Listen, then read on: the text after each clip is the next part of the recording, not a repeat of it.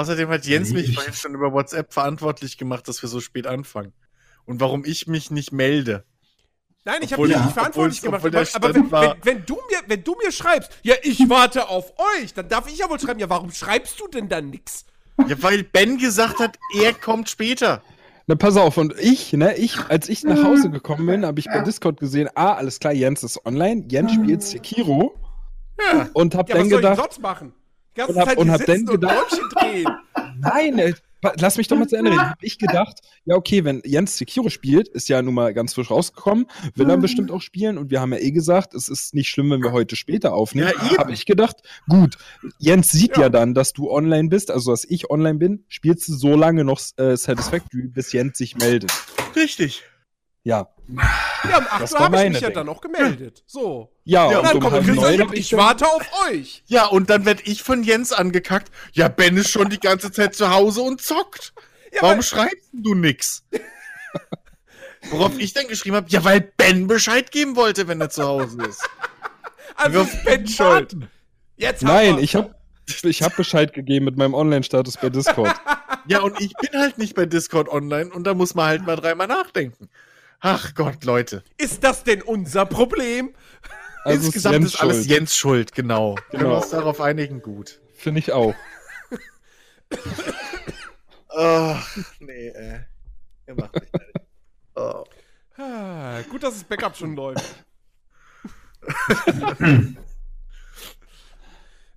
Sehr tolles Intro. Okay, Ja, erzähl mal an und dann hole ich mir noch schnell was zu trinken und dann können wir loslegen. YouTube. Ja, genau. Wenn, wenn ich auf Rekord gedrückt habe, dann stehe ich noch mal kurz auf und gehe noch mal eine rauchen und was essen. Eine Auf Toilette. Rauch, ich bin drei Sekunden weg. Ja, ich ich zähle Jetzt mit. hör auf mit dem Quatsch schon wieder. Es Ich zähle mit. Also, meine Fresse. drei. Also brauchst du eigentlich nur bis sechs zählen, dann ist Chris wieder da. Also wenn er bei drei losgeht. Jesus.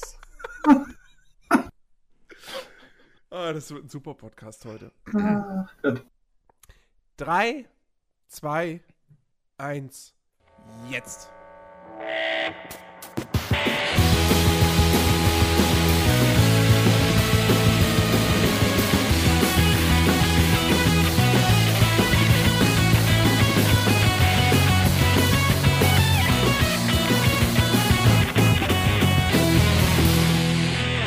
Moin Moin und herzlich willkommen zu einer brandneuen Ausgabe des Players Lounge Podcast. Und erfreulicherweise sitzen wir heute in einer Viererrunde nach langer Zeit mal wieder.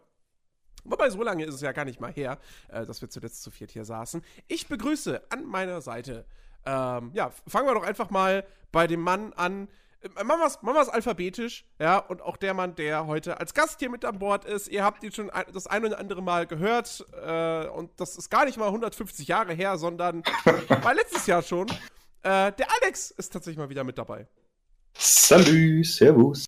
Ebenfalls mit an Bord der Ben Hallo. und natürlich auch der Chris. Du hast das nur alphabetisch gemacht, damit ich der Letzte bin, ne?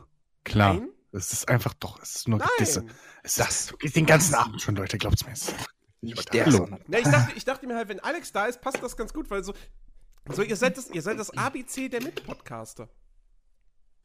Wow, jetzt sind wir sogar nur noch mit Podcaster. Habt ihr das gehört? Der feine Herr. Oh. Da bin ich ja froh, dass ich nicht an letzter Stelle sogar noch Wisst stehe. ihr was? Ich gehe gleich. Ihr könnt ja den Scheiß ja alleine machen. Das ist fast so gut wie. Mal gucken, ihr seid das der. Background-Sänger. Das ist ungefähr genauso gut, Jens. Danke.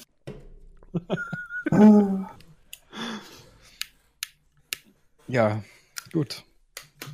Ja, ist halt so. Ne? Ich, Jetzt ist die ich, Stimmung im Arsch, Jens. Dann äh, viel ich- Spaß beim ja, ich, ich, Weitermoderieren. bin, ich bin Gary Barlow. So, und ihr, naja, ihr seid halt die anderen. Robbie ist schon raus. Die, die nicht mal einen Namen haben. Die anderen einfach. Ja, die anderen, was weiß ich, Eben, die er hat noch schnell. Robbie Williams rausgestrichen. Habt ihr das mitgekriegt? Also, wir hatten nicht mal die Chance auf was Cooles. nicht mal aus Zufall. So. Hammerhart. Hammerhart. Hammerhart. Jetzt stelle ich, mir- jetzt, jetzt stell ich mir ein. Ach Gott. Nein, ach, Kopfkino. Wir haben alle diese roten Star Trek Uniformen an. Einmal sprechen, dann sind wir weg.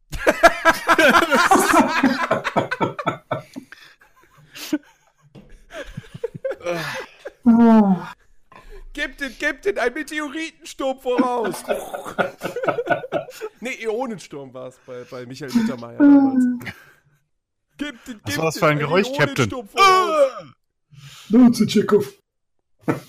ah, sehr geil. Nun, Ja. wir sprechen heute über ein äh, sehr, sehr spannendes Thema, nämlich Stories in Videospielen. Wo auch sonst. Ist ein Videospiel-Podcast. Ähm, haben wir tatsächlich noch nie gemacht, so direkt. Dass wir mal, obwohl das eigentlich so ein, so ein, so ein, so ein wichtiges Thema ist, das sich fast durch jedes Spiel ja auch nur mal zieht. Ja, also klar, jedes Spiel auf diesem Planeten hat eine Story. Äh, aber ich würde doch behaupten, der Großteil haben eine Geschichte oder, oder zumindest irgendwie eine Form von ganz, ganz groben Plot oder, oder Hintergrundstory. Ähm, und ich dachte mir, man könnte echt mal äh, drüber reden. Äh, nicht nur, weil es irgendwie so, ein- so ein banales Thema ist, so, hey, ja, lass uns mal über Stories in Videospielen sprechen. Ähm, sondern weil ich auch ähm, finde, dass das, naja, dass Videospiele und Geschichten erzählen irgendwie nach all den Jahren, die wir jetzt schon Videospiele haben, und das sind ja schon ein paar Jahrzehnte, so hundertprozentig perfekt zusammengefunden, hat das Ganze ja zum Großteil dann irgendwie doch noch nicht so ganz, hat man das Gefühl. Ähm, und tatsächlich ist der, der, ähm, ähm, der, der, mir fällt das passende Wort nicht ein. Der Anlass, sagen wir es so, der Anlass äh, für dieses Thema ist auch so ein bisschen das Spiel, worüber wir nächste Woche ausführlich äh, sprechen würden. Ähm, nämlich The Division 2. Ähm, ich habe Division 2 gespielt, genauso wie, wie Ben und auch Alex. Und ähm, Division 2 ist halt so ein Spiel, naja, also storytechnisch, sagen wir es mal so, passiert da nicht viel. Und ähm, das ist durchaus ein Problem. Und äh, Division 2 ist da vielleicht auch ein Extrembeispiel, muss man sagen. Aber dennoch ja auch kein Einzelfall. Und ähm, deswegen dachte ich mir, stellen wir uns doch heute mal die Frage, wieso kriegen es eigentlich so vergleichsweise wenige Spiele hin, vernünftige Geschichten zu erzählen? Und wie wichtig ist dann wiederum eigentlich auch die Story in einem Videospiel? Weil, wenn wir jetzt das Beispiel Division 2 nehmen, ich will jetzt nicht so viel spoilern für die nächste Woche, aber das Spiel hat eine grauenvolle Geschichte, aber es macht ja trotzdem sehr viel Spaß. Ja, also gerade im Fall von Division 2 könnte man sich, also könnte man sich einfach mehr wünschen, dass da, dass, dass die Geschichte einfach noch ein bisschen tiefer geht und so und dass da halt auch spannende Sachen erzählt werden. Aber ähm, ohne jetzt auch zu viel vorwegzunehmen, dem Spiel tut's in dieser Hinsicht nicht so wirklich weh. Also es ist ja trotzdem ziemlich erfolgreich äh, und, und macht halt auch aus persönlichen Erfahrungen Nicht wenn es Echt eine nach ganze den Menge Spaß. Retail-Käufen geht in Großbritannien. Ja, gut. Wen interessieren denn heute noch Retail-Verkäufe? Äh, PCGames.de Oh. zum Beispiel. das ist immer die, das ist die große, Head- war bei Anthem auch schon so. Die Retail-Verkäufe in UK sind deutlich nach unten gegangen, wo ich mir denke so, ja, okay, die Retail-Verkäufe Ja. in UK Eben. in 2019. Who the fuck cares? Ähm, äh, ja, also so viel zu Division 2 erstmal. Aber ähm, mich würde ja, mich würde einfach mal interessieren, seid ihr halt so eher die Leute, die gerne am besten in jedem Spiel eine richtig, richtig gute Story hätten? Oder also wie wichtig ist euch denn so eine gute Story überhaupt in Spielen? Äh, Prinzipiell würde ich mich zu den Leuten zählen, denen schon eine Story wichtig ist. Also wenn, weil eine Story halt mir persönlich hilft, mich in ein Spiel irgendwie reinzufinden. Äh, das heißt nicht, dass ich nicht auch Spaß in Spielen finden kann, die keine Story haben.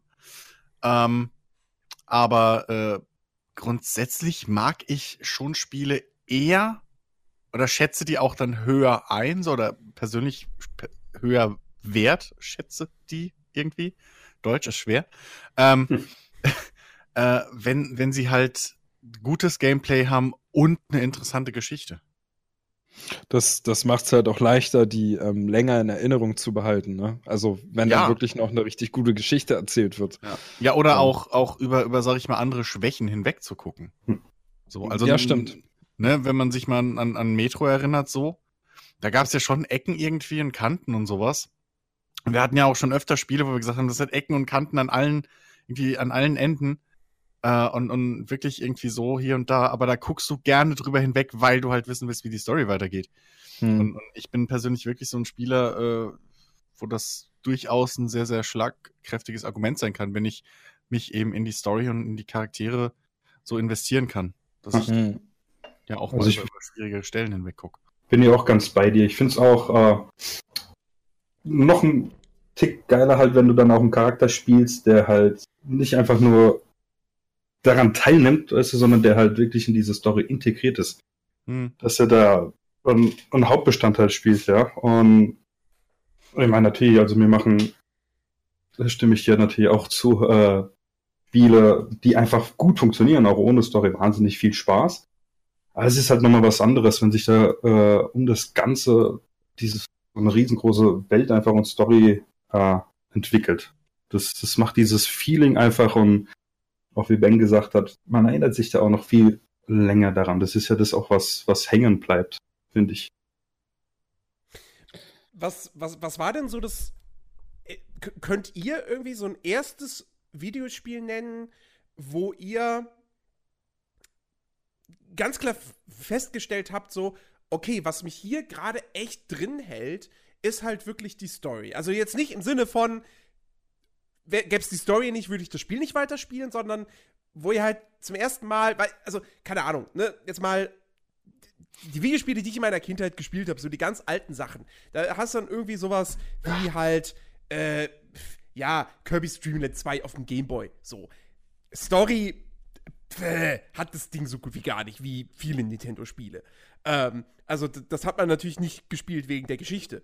Aber beispielsweise es ist mit Sicherheit nicht das erste Spiel, ähm, chronologisch gesehen, aber ein Spiel, was, was mich da halt einfach sehr geprägt hat und wo die Story ein, ein sehr, sehr wichtiger Bestandteil war bei mir, war halt das erste Mafia. Das hat mir spielerisch Spaß gemacht, aber vor allem wollte ich halt auch einfach wissen, wie geht diese Geschichte weiter. Ich mochte die Charaktere total, ich konnte mich, ähm, okay, ich konnte, ich konnte mich sehr gut mit dem Hauptcharakter identifizieren, weil ich auch damals schon Taxifahrer war und dann bei der Mafia gelandet bin.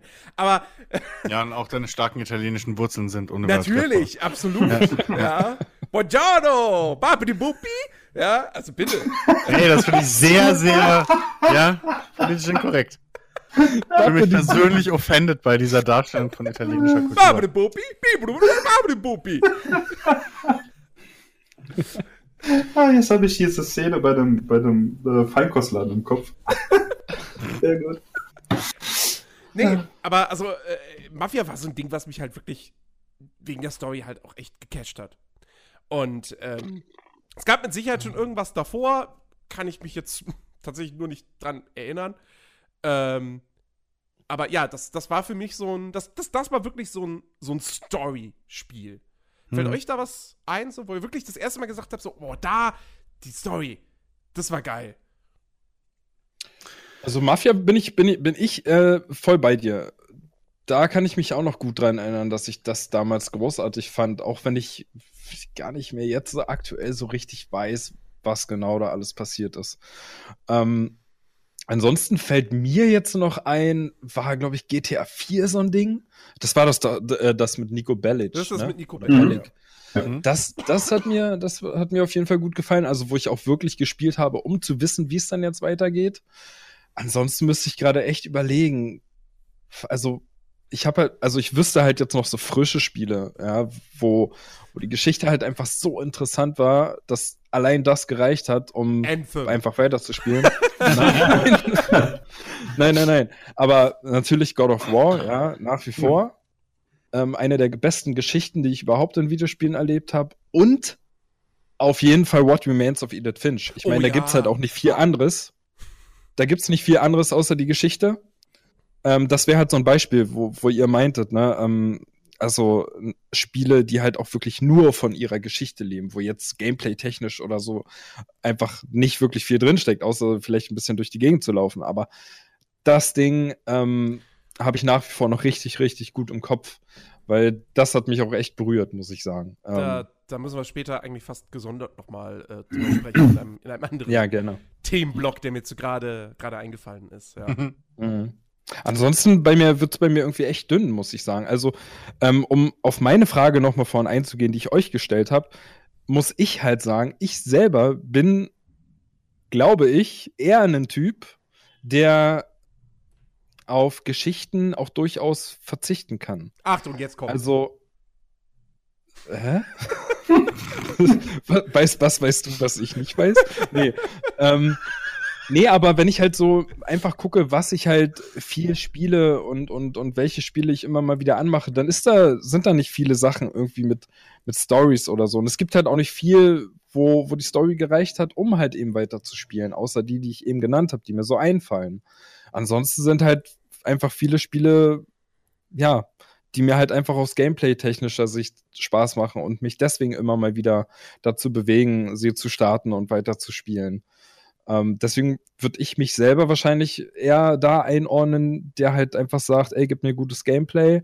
Wenn die Story schlecht ist, ja gut. Ist eh selten heutzutage, aber ich bin zufrieden. Aber, aber so. da bin ich ja zum Beispiel, da bin ich ja genau bei dir. Weil ich bin auch jemand, der ganz klar sagt, Gameplay first. Ähm, ein Spiel mit einem guten Gameplay und einer schlechten Story ist tendenziell immer ein besseres Spiel als ein Spiel mit einer guten Story, aber einem schlechten Gameplay. Weil es ein Spiel ist. Weil es interaktiv ist. Das heißt, es erfordert von mir Dinge zu tun. Und wenn diese Dinge, die ich tun soll, mir keinen Spaß machen, aus welchen Gründen auch immer, dann kann die Geschichte noch so gut sein. Ähm, dann habe ich aber keinen Bock, das Spiel an sich zu spielen und sag dann vielleicht eher so, ja, weißt du, kann ich mir auch ein Let's Play angucken, wenn ich jetzt will, wie die Geschichte aus, wissen will, wie die Geschichte ausgeht. Ähm, mhm. Da wäre jetzt beispielsweise tatsächlich so Mafia 3 ein ganz ordentliches Beispiel, was mir spielerisch echt wenig Spaß gemacht hat. Ähm, und ich hab's auch irgendwann abgebrochen, weil ich halt echt keinen Bock mehr hatte, obwohl ich gerne gewusst hätte, wie die Geschichte weitergeht. Ähm, aber das Spiel an sich hat mich halt so abgefuckt und, und so im Regen stehen lassen, dass ich gesagt habe, nee, sorry, also äh, da, da, da verschwende ich jetzt keine Lebenszeit mehr für. Hm. Ja, stimmt, das ist ein gutes Beispiel, Mafia 3. ja, Mafia 3 ist, ist ja lustig. Das ist ja bis heute so irgendwie das Ding, wo ich halt genau Gegenteiltag habe. So, was mich ja dann irgendwie gerade durch diese ganze Geschichte so reingezogen hat, irgendwie und, und irgendwie, weil ich dann irgendwann Frieden damit geschlossen habe, dass es halt kein Mafia 1 ist. So. Ähm, aber ja, weiß nicht. Ähm, also kurz die Frage von, von Jensen mal zu beantworten. Ähm, also ich glaube, also mein erstes Story wirklich Spiel, was ich wegen Story irgendwie, äh, oder wo ich halt die Story auch wirklich als treibende Kraft mit irgendwie wahrgenommen habe, müsste wohl irgendwie wahrscheinlich eher Wing Commander 4 sein, vielleicht sogar schon bis zu Wing Commander 3. Ähm, weil das halt wirklich halt durch die äh, äh, äh, Cutscenes so mit, mit echten Schauspielern und so, ähm, habe ich halt komplett eine andere, eine andere Beziehung überhaupt zu den Spielcharakteren erstmal aufgebaut. Ähm, so, das müsste das erste Mal gewesen sein. Ähm, auch wenn ich natürlich dieses damals wahrscheinlich dieses Groß und Ganze mit politischem Verrat und hin und her und so nicht so wirklich umfassen konnte, so, aber die, die, zumindest die kleinen Geschichten zwischen Charakteren, so um Maniac und Co., ähm, das, das hat mich, glaube ich, dann da schon äh, relativ äh, stark mit reingezogen. Ähm, aber ja, äh, ne, von wegen hier Story und, und, und Gameplay und so. Ähm, wahrscheinlich aus diesem Grund habe ich mir halt auch zum Beispiel viele, viele sehr, sehr storygetriebene Spiele, wie zum Beispiel ähm, äh, äh einige hier von, von Telltale oder so, ähm, oder auch äh, äh hier Life is Strange 1, habe ich halt als Let's Play geschaut und nicht gespielt. So. Ne? Weil da irgendwo die Story halt wichtiger war als das Gameplay und beim Gameplay verpasst du nicht viel. Und dann fällt es einem halt einfacher da, sich eine Meinung zu bilden, indem man halt dann das guckt als Let's Play und dann sich halt nicht rumschlagen muss mit dem Gameplay. So, in manchen Fällen. Das stimmt, Ähm, wobei ich jetzt nicht äh, verbuchen würde unter gute Story, schlechtes Gameplay. Nee, nee, aber es ist ja so, nee, also äh, äh, es ist ja trotzdem schon noch sehr wenig rudimentär. Gameplay. Wieso? Ja, es ist halt, es- dir entgeht halt auch nichts, wenn du es nicht spielst. Das stimmt, so. das stimmt, ja. Wenn du es nur guckst, ähm, Also dir entgeht, so, hier. dir entgeht halt die Möglichkeit, was ja der Reiz dieser Spiele ist. Gut, Ja. Telltale hat man später dann hinter den Vorhang gesehen und so weiter. Aber Ja. der Reiz, dieses, ne, diese, diese, diese Entscheidungen selber treffen zu Ja, können, das ja. kannst du natürlich nicht, wenn du ein Let's Play guckst. Außer jemand macht sich den Aufwand, ja, ein interaktives Let's Play zu machen. Hat das jemals jemand, das, das würde mich mal interessieren, ob das jemals jemand gemacht hat bei so einem Telltale-Spiel, einfach zu sagen, pass auf, ich, ich spiele das Spiel komplett, ich capture alles, ja, ja. ich meine, Und dann- the theoretisch könntest du das fast machen. Du müsstest nicht mal als Let's Play, du könntest auch einfach alles unkommentiert aufnehmen. Ähm, und dann könnten Leute auf YouTube das mit den Videos könnten sie es dann so spielen, aber wahrscheinlich gäbe das dann Ärger. Das gäbe, glaube ich, rechtliche Probleme, ja, weil dann machst du wirklich im Prinzip eigentlich klaust du das Spiel. Ähm, äh, du, es gab ja schon, halt jetzt nicht mit Spielen, aber es gab ja schon so, so, so kleinere Choose Your Own Adventure-Dinge auf YouTube, weil Naja. mit den ganzen, mit den ganzen Anmerkungen im Video und so kannst du ja durchaus in andere Videos verlinken wieder und so weiter und so fort. Das gab's schon. Aber äh, jetzt nicht in dem Sinne, dass es halt ein Let's Play von irgendeinem Telltale-Spiel war oder so und du deine Geschichte erlebst. Nee, aber, aber ähm, das, das, ja klar, das entgeht dir ein bisschen, aber wenn man mal hinter die Kulissen guckt, so, oder hinter, hinter die, hinter die, die augenscheinliche große Auswahl so und, und äh, Auffächerung der Geschichten, so viel machen es dann doch nicht anders. ähm, insofern, äh, ja, dann gucke ich das halt wie eine Serie im Prinzip weg. So, Mhm. ne? Aber ähm, ein Mass Effect oder so zum Beispiel hätte mich nicht so begleitet und so gefesselt, hätte es nicht irgendwie eine Story gehabt. Und, und das Wichtige ist, ich glaube, da sind die Story, die ist die große, komplette Story außenrum, so dieses mit den Reapern und so, ist da sogar noch hinten angestellt, hinter den Stories zwischen den Charakteren.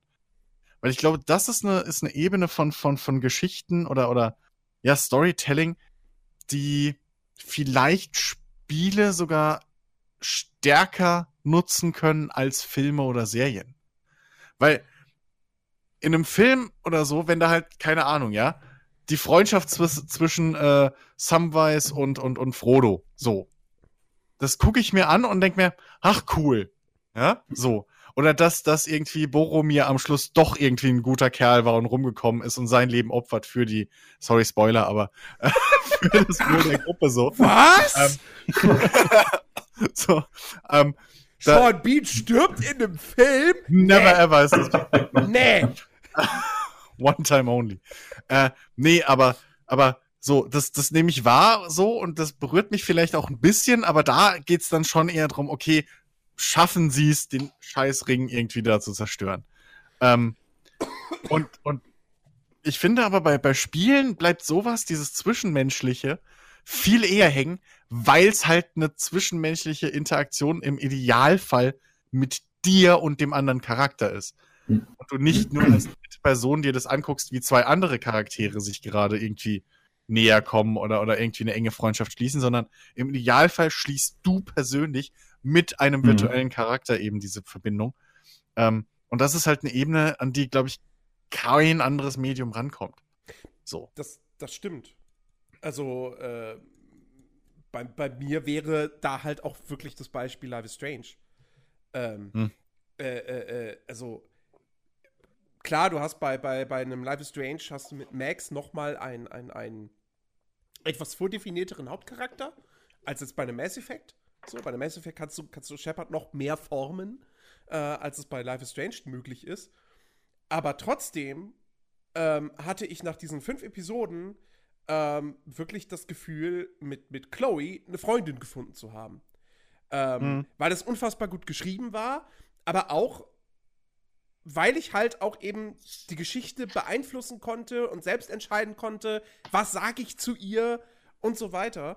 Ähm, und klar, das, das, das können Filme nicht, also oder, oder Serien. Ähm, Serien schaffen es äh, sehr, sehr gut stellenweise, dass, dass, du, dass du eine Bindung zu Charakteren aufbaust. aber halt eher in dem Sinne von, ey, ich mag den Charakter oder ich finde diesen Charakter cool oder ich finde ihn super lustig oder, oder ich habe Mitleid mit ihm oder sowas. Aber nicht dieses Ding so, hey, der Charakter ist mein Buddy. So, Hm. das, das, das habe ich bei der Serie noch nie erlebt. Ja. Ähm, und sei sie noch so gut. Ähm, Ich finde. Kurze Zwischenfrage. Hat einer von euch Bandersnatch geguckt? nee, Noch nicht. Nee. Nein? Nee. Weil, ähm, da versuchen, versuchen sie das ja, ne, dir als, als ähm, Zuschauer Interaktionsmöglichkeiten zu geben. Und da hatte ich wirklich diesen Moment, ähm, dass ich halt währenddessen einen Charakter ziemlich interessant und witzig fand und irgendwann mich halt der Film vor die Wahl gestellt hat, ähm, entweder springt jetzt sozusagen der Hauptcharakter vom Balkon oder der andere, den ich halt so mochte. Und ähm, ich habe mich dann für den Hauptcharakter entschieden sozusagen und dann war halt, im, also im Prinzip war das die falsche Entscheidung.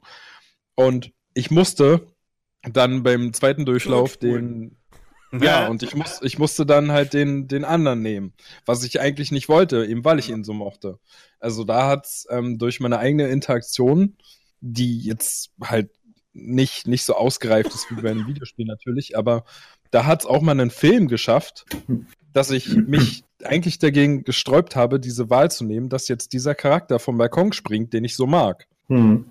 Und leider ging es halt nicht anders. Aber also Filme und wahrscheinlich auch Serien werden vermutlich in Zukunft ähm, dann auch irgendwie diesen Weg gehen und, und zu versuchen, dem Zuschauer äh, entsprechende Interaktionsmöglichkeiten zu geben. Äh, Wird schwierig. so, sollen sie Also- gar nicht. Ja. Weil, weil Vor allem, wozu? Also dazu, Ja. ich, dazu habe ich, dafür habe ich Videospiele. So ein, so ein interaktiver Film wie, wie, wie Bandersnatch, das ist mal ganz nett. Ja. Aber auch da muss man sagen, das, was Bandersnatch macht, machen halt so Spiele wie die Telltale-Sachen, wie Life is Strange, auch in Detroit, so viel man über Detroit auch Schlechtes sagen kann, ähm, die machen das besser. Ähm, und da brauche ich sowas wie Bandersnatch dann eigentlich nicht wirklich. Ja, deswegen Serien sollen bitte ein lineares Medium bleiben, ähm, was, was sich, wo man sich darauf konzentriert, äh, mir, mir stark geschriebene Geschichten zu erzählen, mir stark geschriebene Charaktere zu präsentieren ähm, und, und, und auf, auf der Ebene zu bleiben. Dafür sind die da und Spiele sind für das Interaktive und für das Immersive. Ja gut, aber für denjenigen, der halt keine Videospiele konsumiert, aber dafür vielleicht Filme guckt, hat ist das halt eine Möglichkeit, ist das eine Möglichkeit, dem halt auch irgendwie noch mehr Interaktion zu geben und somit sich mehr an die Charaktere zu binden. Also, ja, aber dann sollte er vielleicht mal Videospiele ausprobieren. So, also, das ist halt. Du vielleicht ja hat er auch nicht das Geld. du, du kannst ja auch nicht sagen, ja gut, wenn jetzt irgendwie äh, hier alle Physiklehrbücher äh, Ego-Shooter wären, würde ich auch Physik studieren. So, das kannst du ja auch nicht sagen. Es ist halt, ne, also, es ist halt, es ist jedem, jedem ist die Wahl gelassen irgendwo. Ähm, aber, aber, äh, ja, ich, ich finde halt, dass das, also Filme und, und Serien haben halt dieses große Ding, ähm, oder sie haben halt auch schon den Dreh raus irgendwie, so, da zählt, ist halt auch, das, da zählt halt hauptsächlich die Geschichte, ne? Und wenn ein Mhm. Film entsteht oder so, dann ist nicht irgendwie die Idee, oh, lass uns, also selten zumindest, äh, außer vielleicht in den 80ern oder so, lass uns mal einen Actionfilm um Schwarzenegger drehen, so. Äh, das ist halt in den seltensten Fällen so, sondern da ist dann meistens irgendwie gibt's ein Drehbuch oder eine Vorlage, die zu einem Drehbuch umgeschrieben wird und anhand dieses Drehbuchs wird dann der Film äh, außenrum entwickelt. So. Das fängt nicht an irgendwie, weil ein Regisseur irgendwie eine Idee hat und sagt, oh, ich hätte gern, ich würde gern mal einen Film machen, wo das, wo die Hotellobby so aussieht. Und da will ich die Szene drin haben. Jetzt schreibe ich einen Film außenrum. So. Wenn man so denkt, dann kann man sich Uwe Boll Filme angucken. Die funktionieren, glaube ich, meistens so. Ähm, aber äh, bei, bei Spielen ist das halt, glaube ich, genau umgekehrt. Da kommt zuerst halt wirklich, okay, welche Gameplay-Features wollen wir drin haben? Welche, ähm, keine Ahnung, so Mechaniken halt wirklich, ne, man, man haben will.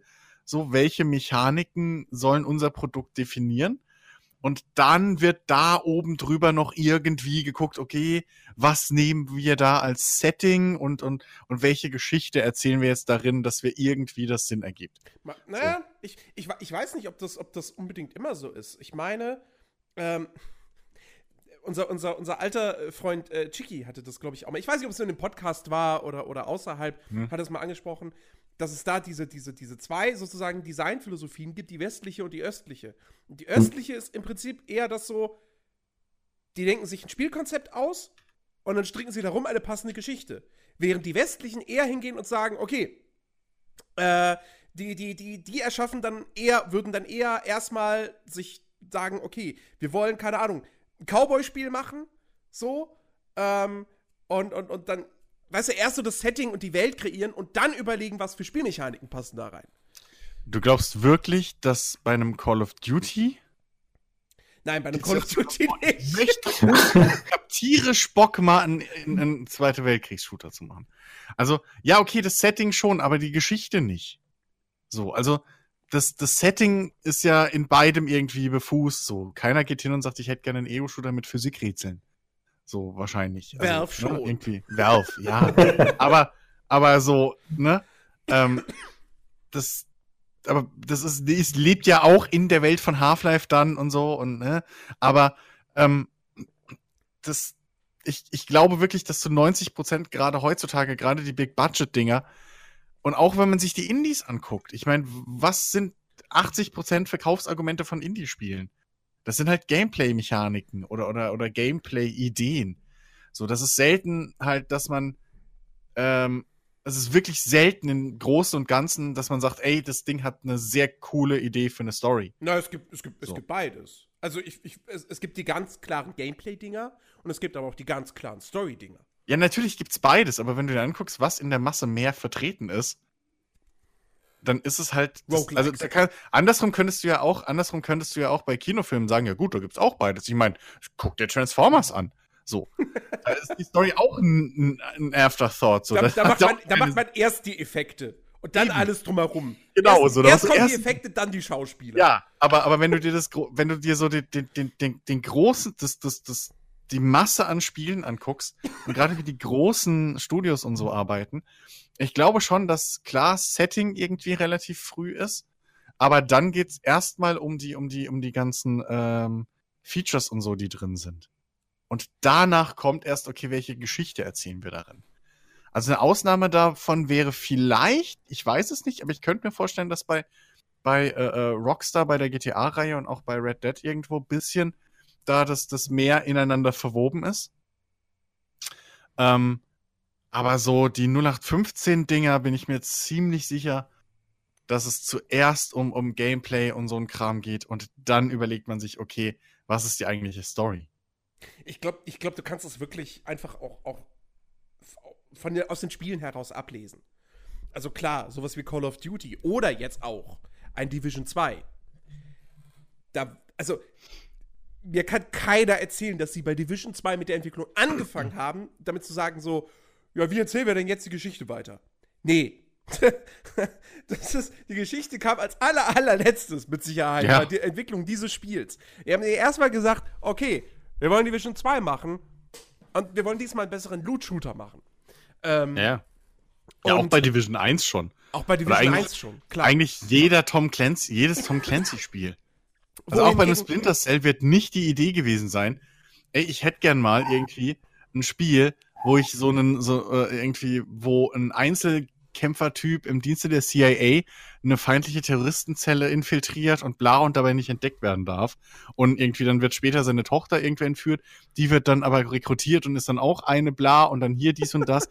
Ich glaube wirklich, da ging es halt auch eher drum, okay, ich will ein Spiel, ein, ein, ein Stealth-Game irgendwie und dann bist du allein unterwegs und dies und das. Okay, welche Story spinnen wir drumrum? So. Ja, aber, aber es gibt auch Ne? die, die, die, die gegensätzlichen Fälle, wo ich finde, wo man das auch relativ, meiner Ansicht nach, relativ deutlich sehen kann, dass da doch jetzt nicht das Gameplay im Vordergrund stand. Jüngstes Beispiel wäre Metro Exodus. Ich finde, Metro Exodus merkt man sehr stark an, dass sie diese Story-Idee hatten. Ähm, wir wollen jetzt raus aus der Metro und weil sie halt auch dem einfach alles unterordnen. Ja, dieses Spiel ist kein Open-World-Spiel, weil es ein Roadtrip ist. Ähm, und weil du quer durch Russland reist.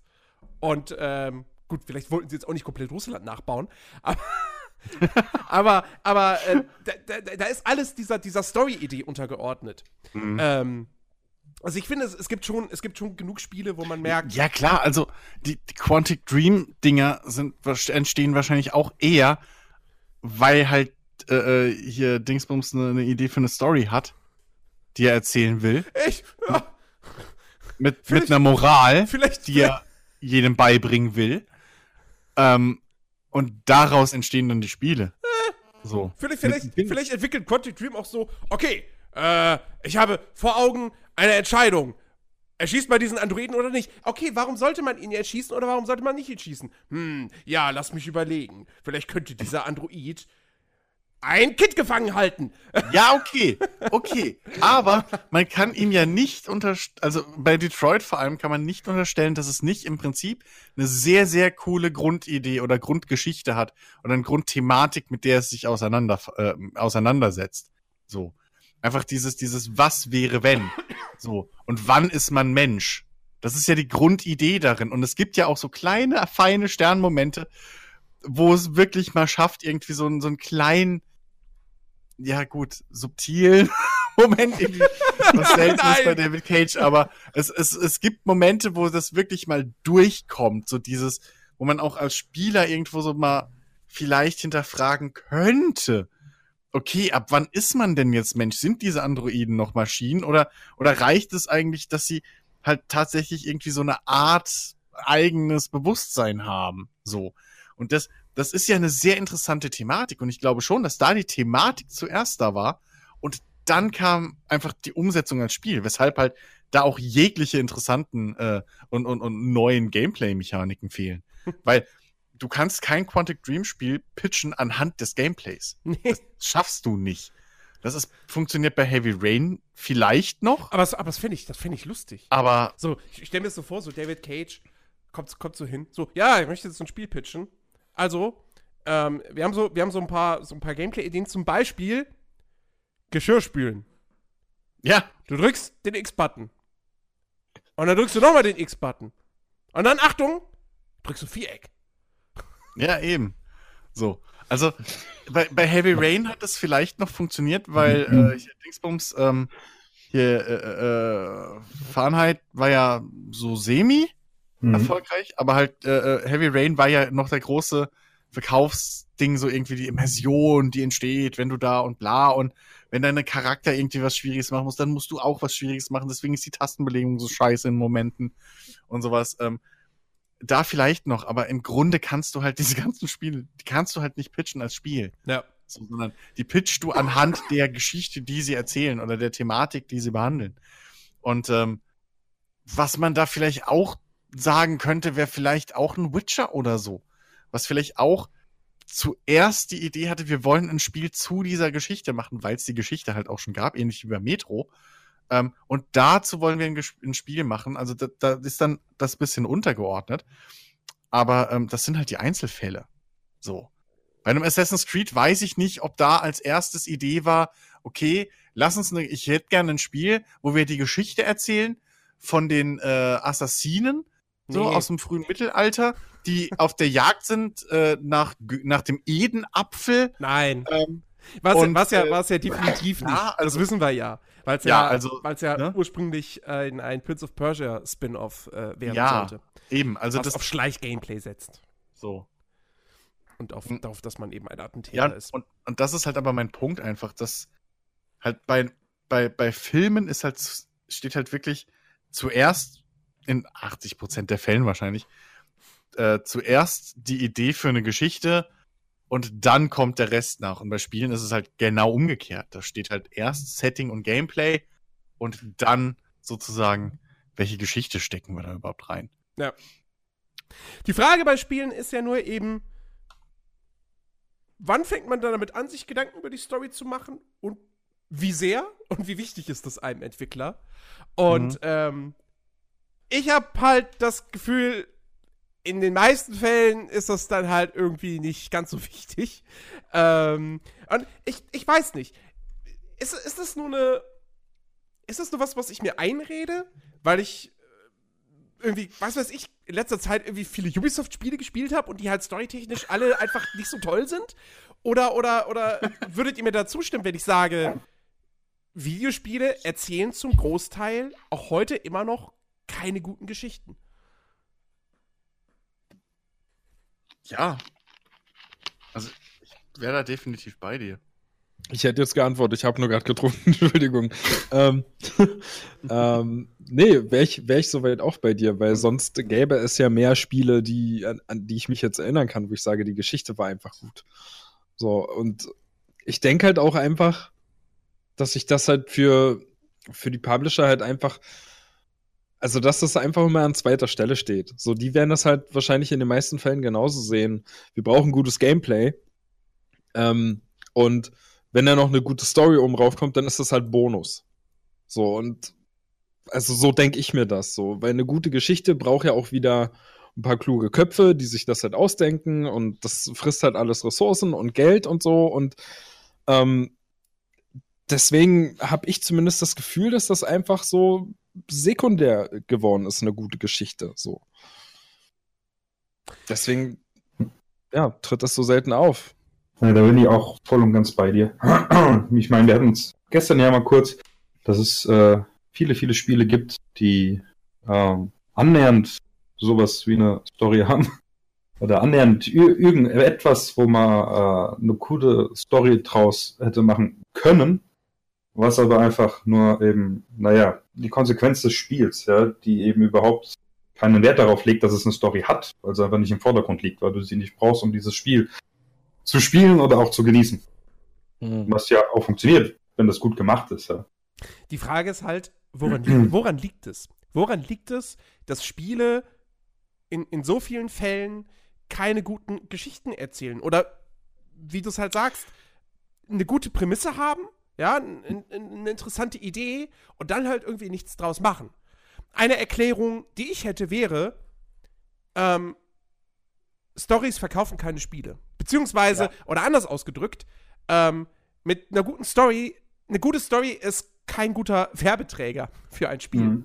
Ähm, ja, wie, wie bringst du dein Spiel an die Massen draußen? Wie bewirbst du es? In erster Linie machst du es mit der Grafik. Weil das ist das Erste, was man erstmal sieht, was, was, was dem Spieler auffällt. Oh, das sieht grafisch toll aus. Alles klar, bleibe ich dran. So. Und dann kommt halt natürlich klar das, das Gameplay. Wenn du irgendwelche coolen Spielszenen siehst, die, äh, äh, ähm, wo du, wo du einfach merkst, okay, das sieht spielerisch geil aus, ah, da ist eine nette Idee drin.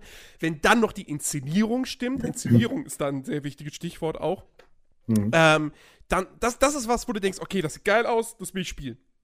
Mhm. Story kannst du halt auch auf so einer E3-Präsentation oder so, kannst du es halt schwer vermitteln. Also du kannst halt in so einem Trailer die Grundprämisse einer Geschichte natürlich anreißen. Du kannst diese Welt präsentieren und dieses Setting. Aber natürlich kannst du nicht hingehen in dem Trailer und sagen so, hey, unsere Geschichte ist super geil. Wir, wir erzählen sie euch jetzt schon mal von Anfang bis Ende. Warum? Das machen Kinofilme in den letzten fünf Jahren auch. Das stimmt. Und da funktioniert's. ja, eben. Hey, guck mal. Batman wie Superman. Übrigens, die beiden vertragen sich in der Mitte des Films. So, alles im Trailer. Und dann kommt ein Ork, äh, nicht ein Ork, ein, ein, ein, ein, ein Troll. ja. ähm, so, also. Ja. Nee, äh, aber das stimmt eigentlich, ne? Das ist wirklich, Filme, Filme ja. machen das. Ja. erzählen ihre ganze Handlung schon im Trailer und es funktioniert. Die Leute gehen trotzdem ins Kino. Und noch schlimmer wird's und noch schlimmer wird's, wenn du dann mal ARD oder ZDF guckst, wo irgendwie dann bei, bei volle Kanne oder so vormittags die Schauspieler irgendwie drin sitzen, die dann Werbung machen müssen für einen Film, der abends läuft und da halt die kom wirklich den kompletten Film erzählen. So. ja, es geht in uns, also ich spiele in, in, in dem Film halt einen äh, alleinerziehenden äh, Frührentner und dann äh, fahre ich mit meinem Sohn halt, weil ich in ein bisschen Depression bin, fahren wir halt nach, Ita nach, äh, nach Italien so in den Urlaub und da lerne ich dann irgendwie die die äh, Hotelbesitzerin kennen. Am Anfang vertragen wir uns noch nicht so, aber dann erkennen wir, dass wir doch mehr gemeinsam haben. Und ähm, ja, so, und das sind 90 Prozent des Films. Weil der Film endet damit, wie sie heiraten. So, das ist schon, das ist fucking 90 Prozent des Films. So, und das kriegst du halt dann wirklich morgens sogar teilweise als, wenn die Schauspieler nicht da sind, machen die eine Matz, also halt ne, ne, so ne, ne, einen zusammengeschnittenen Beitrag, der halt wirklich Punkt für Punkt den Film erklärt. Innerhalb von fünf Minuten hast du den Film gesehen. Ich verstehe es nicht und trotzdem funktioniert's. Also es ist schrecklich. Ja. Man könnte es bei Spielen mit Sicherheit auch machen. Aber ein Film hat halt auch nicht wirklich mehr als eine Story. Also an was, alles was, also jeder Film, der keine Story hat, ist halt im Prinzip ein Kunstfilm. Ja. So. Das ist halt außerhalb des Mainstreams. Das, das erwartest du nicht von diesem, von dieser, von diesem Medium. Bei Spielen ist es halt genau umgekehrt. Es gibt unzählige Spiele, die funktionieren komplett ohne Geschichte. Und, und Geschichte ist halt nur ein Beiwerk oder so ein, ein Zusatz. Natürlich ist es arschgeil, wenn die Geschichte cool ist. Und wir erinnern uns dann auch dran. Aber das ist dann schon fast wieder ein Kunstspiel. So, weil Haupt, also selbst die AAA-Titel oder so, die haben eine Story drin als roten Faden, um eben wegzukommen von diesem Mission 1 Klick, Mission 2 Klick, weil mehr ist es ja nicht. Also, ne, Anthem ist ja ein sehr praktisches Beispiel dafür. Die, die, die Geschichten und Dialoge, die dazwischen laufen, sind halt wirklich nicht mehr als Hallo, das ist deine erste Mission. Hallo, das ist deine zweite Mission. So. Aber sie versuchen es halt zu, ver zu verkleiden als Geschichte und dass das ach so wichtig ist, was du da jetzt machst. Ähm, und das ist halt so die, die Krux irgendwie an Videospielen. Ähm, die sind zwar so ein Amalgam aus allem irgendwie, so aus, aus, aus Film und, und Geschichte und ne, sie haben die Länge von einem Buch, aber sie haben halt auch die, die, die, die, die, äh, Leichtigkeit und, und die einfache Verarbeitung irgendwie so, den, den leichten Konsum eines Films, plus eben noch dieses bisschen immersivere obendrauf, weil du es halt selber steuerst. Aber im Endeffekt sind sie halt trotzdem, wenn du den Haupt, wenn du dir anguckst, worauf Spieler reagieren, zu 80% Gameplay und Grafik und dann zu 20% maximal Geschichte, wenn überhaupt. Und das ist halt, glaube ich, die Krux einfach. Dass, dass, dass Videospiele, wie du schon gesagt hast, sich nicht durch die Story, sondern halt durch knallharte Fakten verkaufen. Ne? Ja. Ähm, wahrscheinlich, denke ich mal, diese ganze Games as a Service-Trend, dass der halt auch noch seinen Teil dazu beiträgt, dass Ja, die klar. Story mehr in den Hintergrund rückt. Weil, MMOs ja. genauso. Was war denn die große Story von WoW? Ne, Ja, ja, also- WoW hat schon. Ja, Moment, WoW hat eine Lore, aber was für eine Geschichte erlebst du da, wenn du das spielst? Ja, äh, zuge Also zugegeben. dein Charakter hat eine beschissene Story so. äh, zugegeben, im, Haupt, im Hauptspiel, im Hauptspiel äh, war das noch nicht ganz so viel. Das hat sich aber ähm, im Laufe der Zeit und von Add-on zu Add-on immer weiter gesteigert. Also die heutigen Add-ons, wenn du jetzt so ein, so ein äh, Legion spielst oder wie hieß das letzte? Ähm, keine Ahnung, habe ich vergessen. Ist ja egal. Ähm, die haben, die haben eine durchgehende Story, der du folgst. Und die arbeiten auch sehr viel mehr mit Zwischensequenzen und so weiter. Äh, generell haben MMOs ja, was, was, was Stories betrifft, sehr stark dazu gelernt. Die sind ja wirklich heutzutage, also wenn jetzt noch ein richtiges Online-Rollenspiel rauskommt, und es ist jetzt nicht gerade irgendwie so ein, so ein Asia-Grinder oder so, ähm, Mhm. Die letzten Titel, die da erschienen sind, die legen ja sehr viel Wert auf Geschichte. Ja, und damit meine ich jetzt nicht bloß irgendwie hier von 2011 so ein, so ein Star Wars The Old Republic, was damals so was Besonderes war, dass das so viel Wert auf Story und auf Dialoge und so weiter gelegt hat. Elder Scrolls Online ist super storylastig. Ähm, Guild Wars 2 nicht ganz so stark, aber auch da hast du, hast du eine durchgehende Hauptquest-Reihe. Ähm, Mhm. Äh, äh, äh, na, war noch irgendwas anderes, komme ich jetzt gerade nicht drauf. Ähm, also, das Genre hat da auf jeden Fall auch dazugelernt. Ähm, aber ja, die, die, die aktuellen Service-Games, das ist ja auch was, was durchaus Kritiker dieses Modells immer wieder anmerken. Ähm, dass dieser Service-Gedanke automatisch dazu führt, dass du keine guten Geschichten mehr erzählen kannst, weil du auch kein richtiges Ende findest für die Spiele. ja. Ja, also Ja. aber das finden Serien ja auch nicht. Also Manche. jetzt mal ernsthaft. Ja. Nee, was, was heißt manche? Also Ja, also Herr der, äh, Quatsch, Herr der Ringe. Game of Thrones hat wie lange existiert, ohne dass sie wussten, wo es hinläuft? Im Prinzip, weil die Bücher noch nicht ja geschrieben klar, ja waren. klar, es, es gibt Mangas. Es gibt, es gibt sehr Mangas sehr laufen seit 10, 15 Jahren, haben 500 Folgen oder mehr. Come on. es gibt, also- es gibt sehr wenig Serien, wo wo irgendwie dieser feste Plan herrscht. Breaking Breaking Bad war so eine. Die, da, die wussten von Anfang an, es werden fünf Staffeln Ja. sein. So, Ja, eben. Ähm, Also, das, ja, das- das, das ist schon die Ausnahme, ja. es ist ja trotzdem durchaus möglich, äh, einen, einen Arc irgendwie immer zu erzählen, aber es gibt halt auch jetzt wahrscheinlich wenige wirklich Leute, die sich einfach diesen Berufszweig Game Writer oder so. Ich glaube, da gibt es sehr, sehr wenige, die das wirklich ausschließlich machen. Viele davon machen, sind Buchautoren oder irgendwie halt Game Designer, die nebenbei die Story mitschreiben oder sowas. Also, das ist halt, ich weiß nicht, wie viele es wirklich gibt, das, wo man sagen kann, das ist ein Game Writer. So. Du hast, ja, ja, das stimmt. Ne? Du, hast, du hast so ein paar so, so, so, so Lichtgestalten, die dafür, die dafür bekannt sind in der Branche, dass sie halt einfach sehr gute Writer sind. Wir haben ja jetzt zum Beispiel aktuell den Fall, jüngst diese Woche angekündigt, Vampire The Masquerade Bloodlines 2. Ja, wer sich nicht mehr erinnert, Vampire The Masquerade Bloodlines 2004, damals erschienen, Vampir-Rollenspiel von äh, Troika Games, ein Studio, was danach leider äh, dicht machen musste. Ähm, äh, auf jeden Fall äh, äh, ehemalige äh, äh, Interplay-Leute, ne? Hier ähm, da Chris Avalone und äh, der andere, der bei Obsidian ist ähm, und die jetzt gerade die Outer Worlds machen. Ähm, die haben das damals entwickelt und das Spiel hochgelobt für seine Story und so weiter. War halt leider total verbuggt, kam unfertig auf den Markt, bla bla bla. Jetzt kommt eine Fortsetzung und die Story schreibt der gleiche Typ wie damals beim ersten Teil. Auch da ist mir jetzt der Name entfallen. Ähm, aber der ist halt, das ist halt wirklich ein, ein, ein ja, äh, ein, ein sehr profilierter Writer für Spiele. Ähm, ich werde den nochmal gleich googeln. Und ähm, sowas, sowas hast du stellenweise, ja. Also auch, ist es, ist es Chris Avalone? Der zum Beispiel jetzt bei Dying Light 2 ja auch als Freelancer ähm, die Geschichte geschrieben hat. Ich meine schon, ja. oder? Ja, Ähm, ich glaube auch. Aber ja, das ist tatsächlich eher die Ausnahme. Ne? Ich meine, keine Ahnung, wer die Geschichten von Assassin's Creed schreibt. So, irgendwelche Leute bei Ubisoft. Praktikanten. Manchmal hat man das Gefühl, wobei Assassin's Creed ja wirklich noch von, von Ubisoft die Reihe ist, die mit am besten geschrieben ist. Was echt aufzeigt, wie schlecht Ubisoft in Sachen Writing ist. Weil Assassin's Creed gerade, also früher mag das anders gewesen sein. Assassin's Creed 2, würde ich heute sagen, war ein sehr ordentlich geschriebenes Spiel.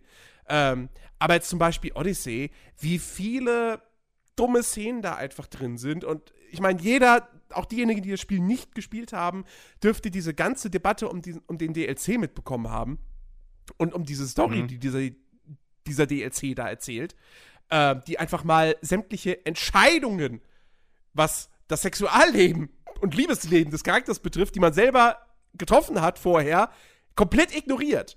Wo man jetzt sagen kann, vielleicht auch, dass das noch darüber hinausgeht über schlechtes Writing, sondern eher auch so ein bisschen über, naja, sie haben irgendwie ihr eigenes Genre nicht verstanden. Sie wollten ein Rollenspiel machen und dann torpedieren sie das Ganze einfach, indem sie dir das Rollenspiel wegnehmen. Indem sie einfach sagen, nee, du bist jetzt Familienvater. So.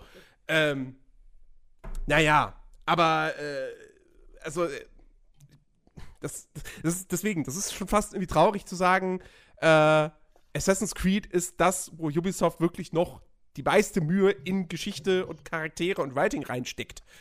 Weil, wenn man das über ein Spiel sagt, dann erwartet man eigentlich noch mal deutlich, deutlich mehr. Gerade von so einem Ja. großen Publisher. Ja. Das, äh, vielleicht Es ist Beyond übrigens Chris Evil 2. Avalone, der, der an Oh, Dying ja. Light 2 mitschreibt. Na dann. So. Ähm, den anderen google ich jetzt auch noch. es, ja, mir, also, mir fällt auch noch hier, ach Gott, ich habe den hier, äh, der eine Hauser hier von, von äh, äh, Rocker, äh, Rockstar, Mhm. der immer in allen, allen Spielen mitschreibt, ähm, wo man auch so ein bisschen die Handschrift dann rausliest. Ähm, ich weiß nicht, ob das Team immer das gleiche ist, weil es sind ja immer so, so drei, vier Writer. Aber ähm, ja, auch wenn du dir anguckst, was, äh, was Game Writer meistens halt dann auch machen, so mit, mit den vielen äh, Projekten, wo man jetzt die Entwicklung mal so mitverfolgen kann und so. Ähm, die sind halt verantwortlich unter anderem auch dann für das gesamte Worldbuilding des Lore hinten dran. Die schreiben viele Dialoge und so. Du hast niemanden irgendwo, der nur das Große und Ganze irgendwie so oder die, die, die Hauptgeschichte irgendwie so im, im Kopf hat, ne, so den Hauptstory-Arc sich ausdenkt. Wie, wie so ein, so ein Showrunner oder so bei einer Serie, sondern du hast halt wirklich einfach so, so, die, du hast halt fast nur diese Charakter-Schreiber, die irgendwie alles machen müssen. Und ich glaube, da fällt halt auch dann oft dieses, dieses Groß und Ganze bisschen hinten runter. Also das ist dann halt wirklich einfach nur so eine Strichliste mit irgendwie paar Punkten. Ähm, se selbst Spiele, die irgendwie aus einem Kopf stammen, wie die Metal Gear-Reihe, so, Hideo Kojima, da ist ja auch alles Kraut und Rüben. Wenn man sich da mal die Timeline anguckt, da blickt keiner durch. So, ähm, und das ist halt, ich glaube, das ist halt so unser allgemeines Problem einfach, oder was ist Problem? Das ist einfach wirklich auch in der Entwicklung der Spiele oder auch wenn es um Budgetverteilung oder so angeht, steht halt Story sehr weit hinten. Glaube ich. Also, ne? Definitiv. Äh, übrigens, der Typ von äh, Vampire the Masquerade Bloodlines ist Brian Mitsoda.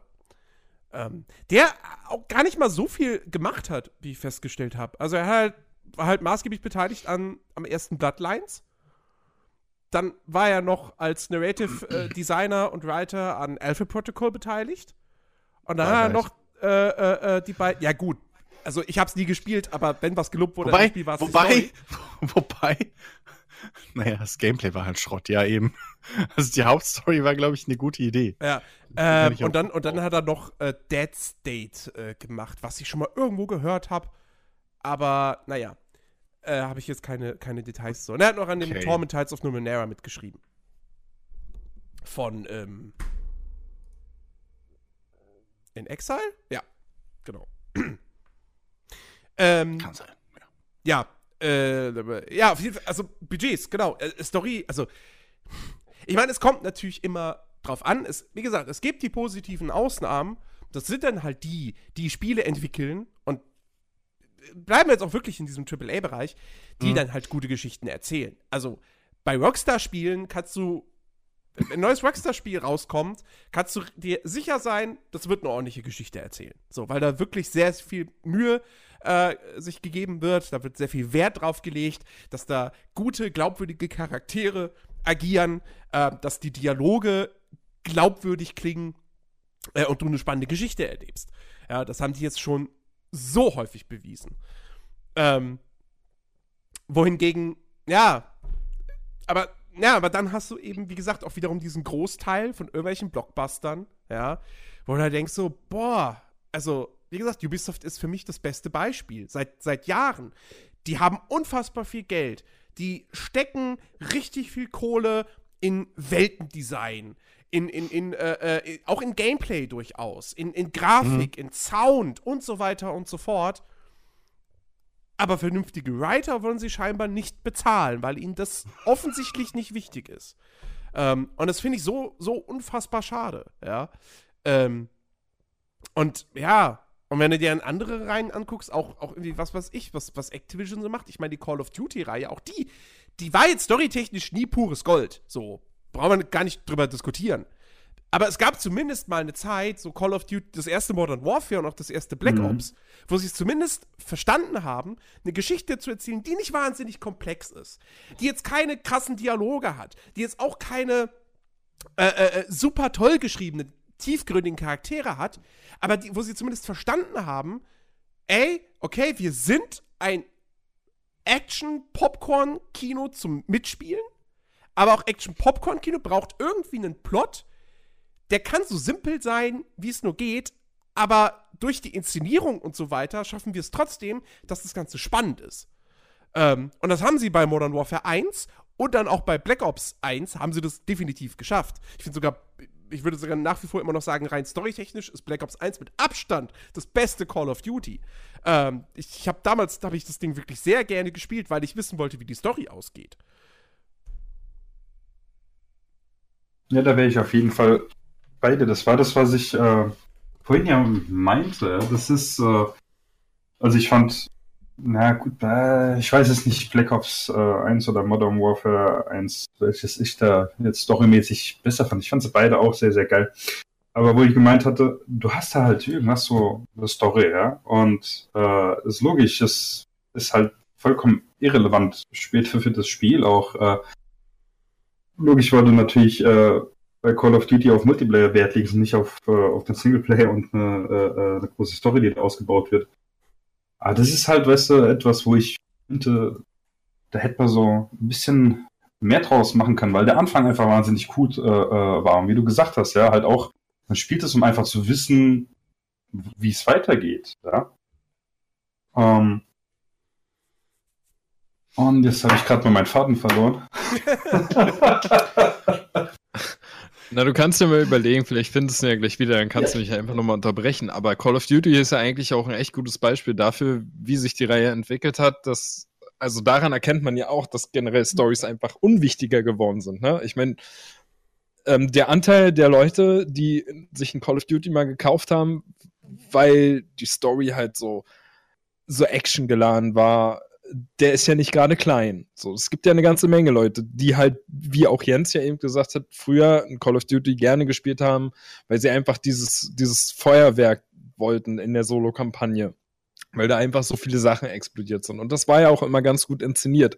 Ich selber habe es ja früher auch gerne deswegen gespielt. Da war mir der Multiplayer eigentlich noch egal. Und jetzt bei einem Black Ops 4 gibt es halt nicht mehr, mehr eine, eine, eine Singleplayer-Story-Kampagne. Die wurde halt komplett weggenommen. Und trotzdem funktioniert das Ding ja und ist ja auch erfolgreich. Und damit hat gerade jetzt Activision halt auch wieder gemerkt, ja, gut, anscheinend ist Story ja doch nicht so wichtig. Ähm, was halt wiederum schade dafür ist, was halt äh, überhaupt den Spielen, die dann vielleicht eine gute Story haben, nicht gerade nicht gerade hilft. Also, dass sich das in Zukunft dann doch bessert und doch wieder mehr Spiele kommen. Wenn halt dann die Publisher merken, ja gut, wir hatten mal oder wir haben eine ganze Menge Leute gehabt, die das deswegen gespielt haben. Jetzt haben wir keine Solo-Kampagne dabei, ist trotzdem Erfolg. Gut, dann brauchen wir das in Zukunft auch nicht mehr. Soweit ich weiß, ist ja der nächste Teil, der kommen soll von Call of Duty, da gibt es ja wieder eine Solo-Kampagne. Mhm. Glaube ich. Ne? Gab es ja irgendwie wird, mal eine News. Es gemunkelt, dass als nächstes Modern Warfare 4 kommt und dass das Ding wieder eine Solo-Kampagne und keinen Battle Royale-Modus hat. Was auch absolut logisch klingt, weil ähm, die wollen natürlich jetzt irgendwie Black Ops 3 nicht nach einem Jahr schon wieder aufgeben.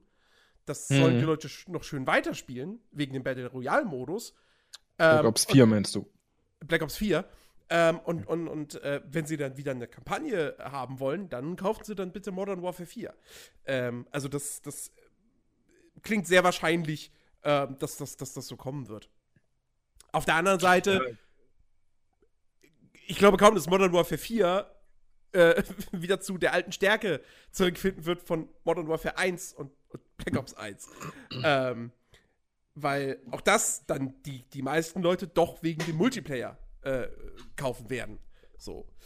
Ähm, aber, aber, aber naja. Ich glaube, der Anteil ist auch mittlerweile, also der Anteil, der das Spiel wegen dem Multiplayer kauft, ist halt bedeutend größer als der hm. Anteil, der das halt wegen der Solo-Kampagne irgendwie kaufen würde. Ähm, aber trotzdem ist dieser Anteil ja halt nicht unwichtig und ähm, ne, also ich finde es gut, dass sie sich dafür entschieden haben, dass sie jetzt nicht komplett, äh, trotz des Erfolges von Black Ops 4, irgendwie sagen, wir gehen nur noch auf Multiplayer und äh, nur noch auf Battle Royale oder so. Ähm, einfach nur, um auch, auch eventuell ähm, alte Käufer wieder abzuholen und zu sagen, hey, hier gibt es jetzt wieder eine Kampagne. Wie gut die dann am Ende sein wird, werden wir halt sehen. so, muss man halt abwarten. Mhm. Aber trotzdem guter Schritt, dass sie nicht ganz über den Haufen geschmissen wird und dann doch wieder dabei ist. ich finde es auch übrigens lustig, wo, wo wir bei, bei, bei, den, bei diesem Thema sind Call of Duty und Multiplayer und man kauft es wegen dem Multiplayer.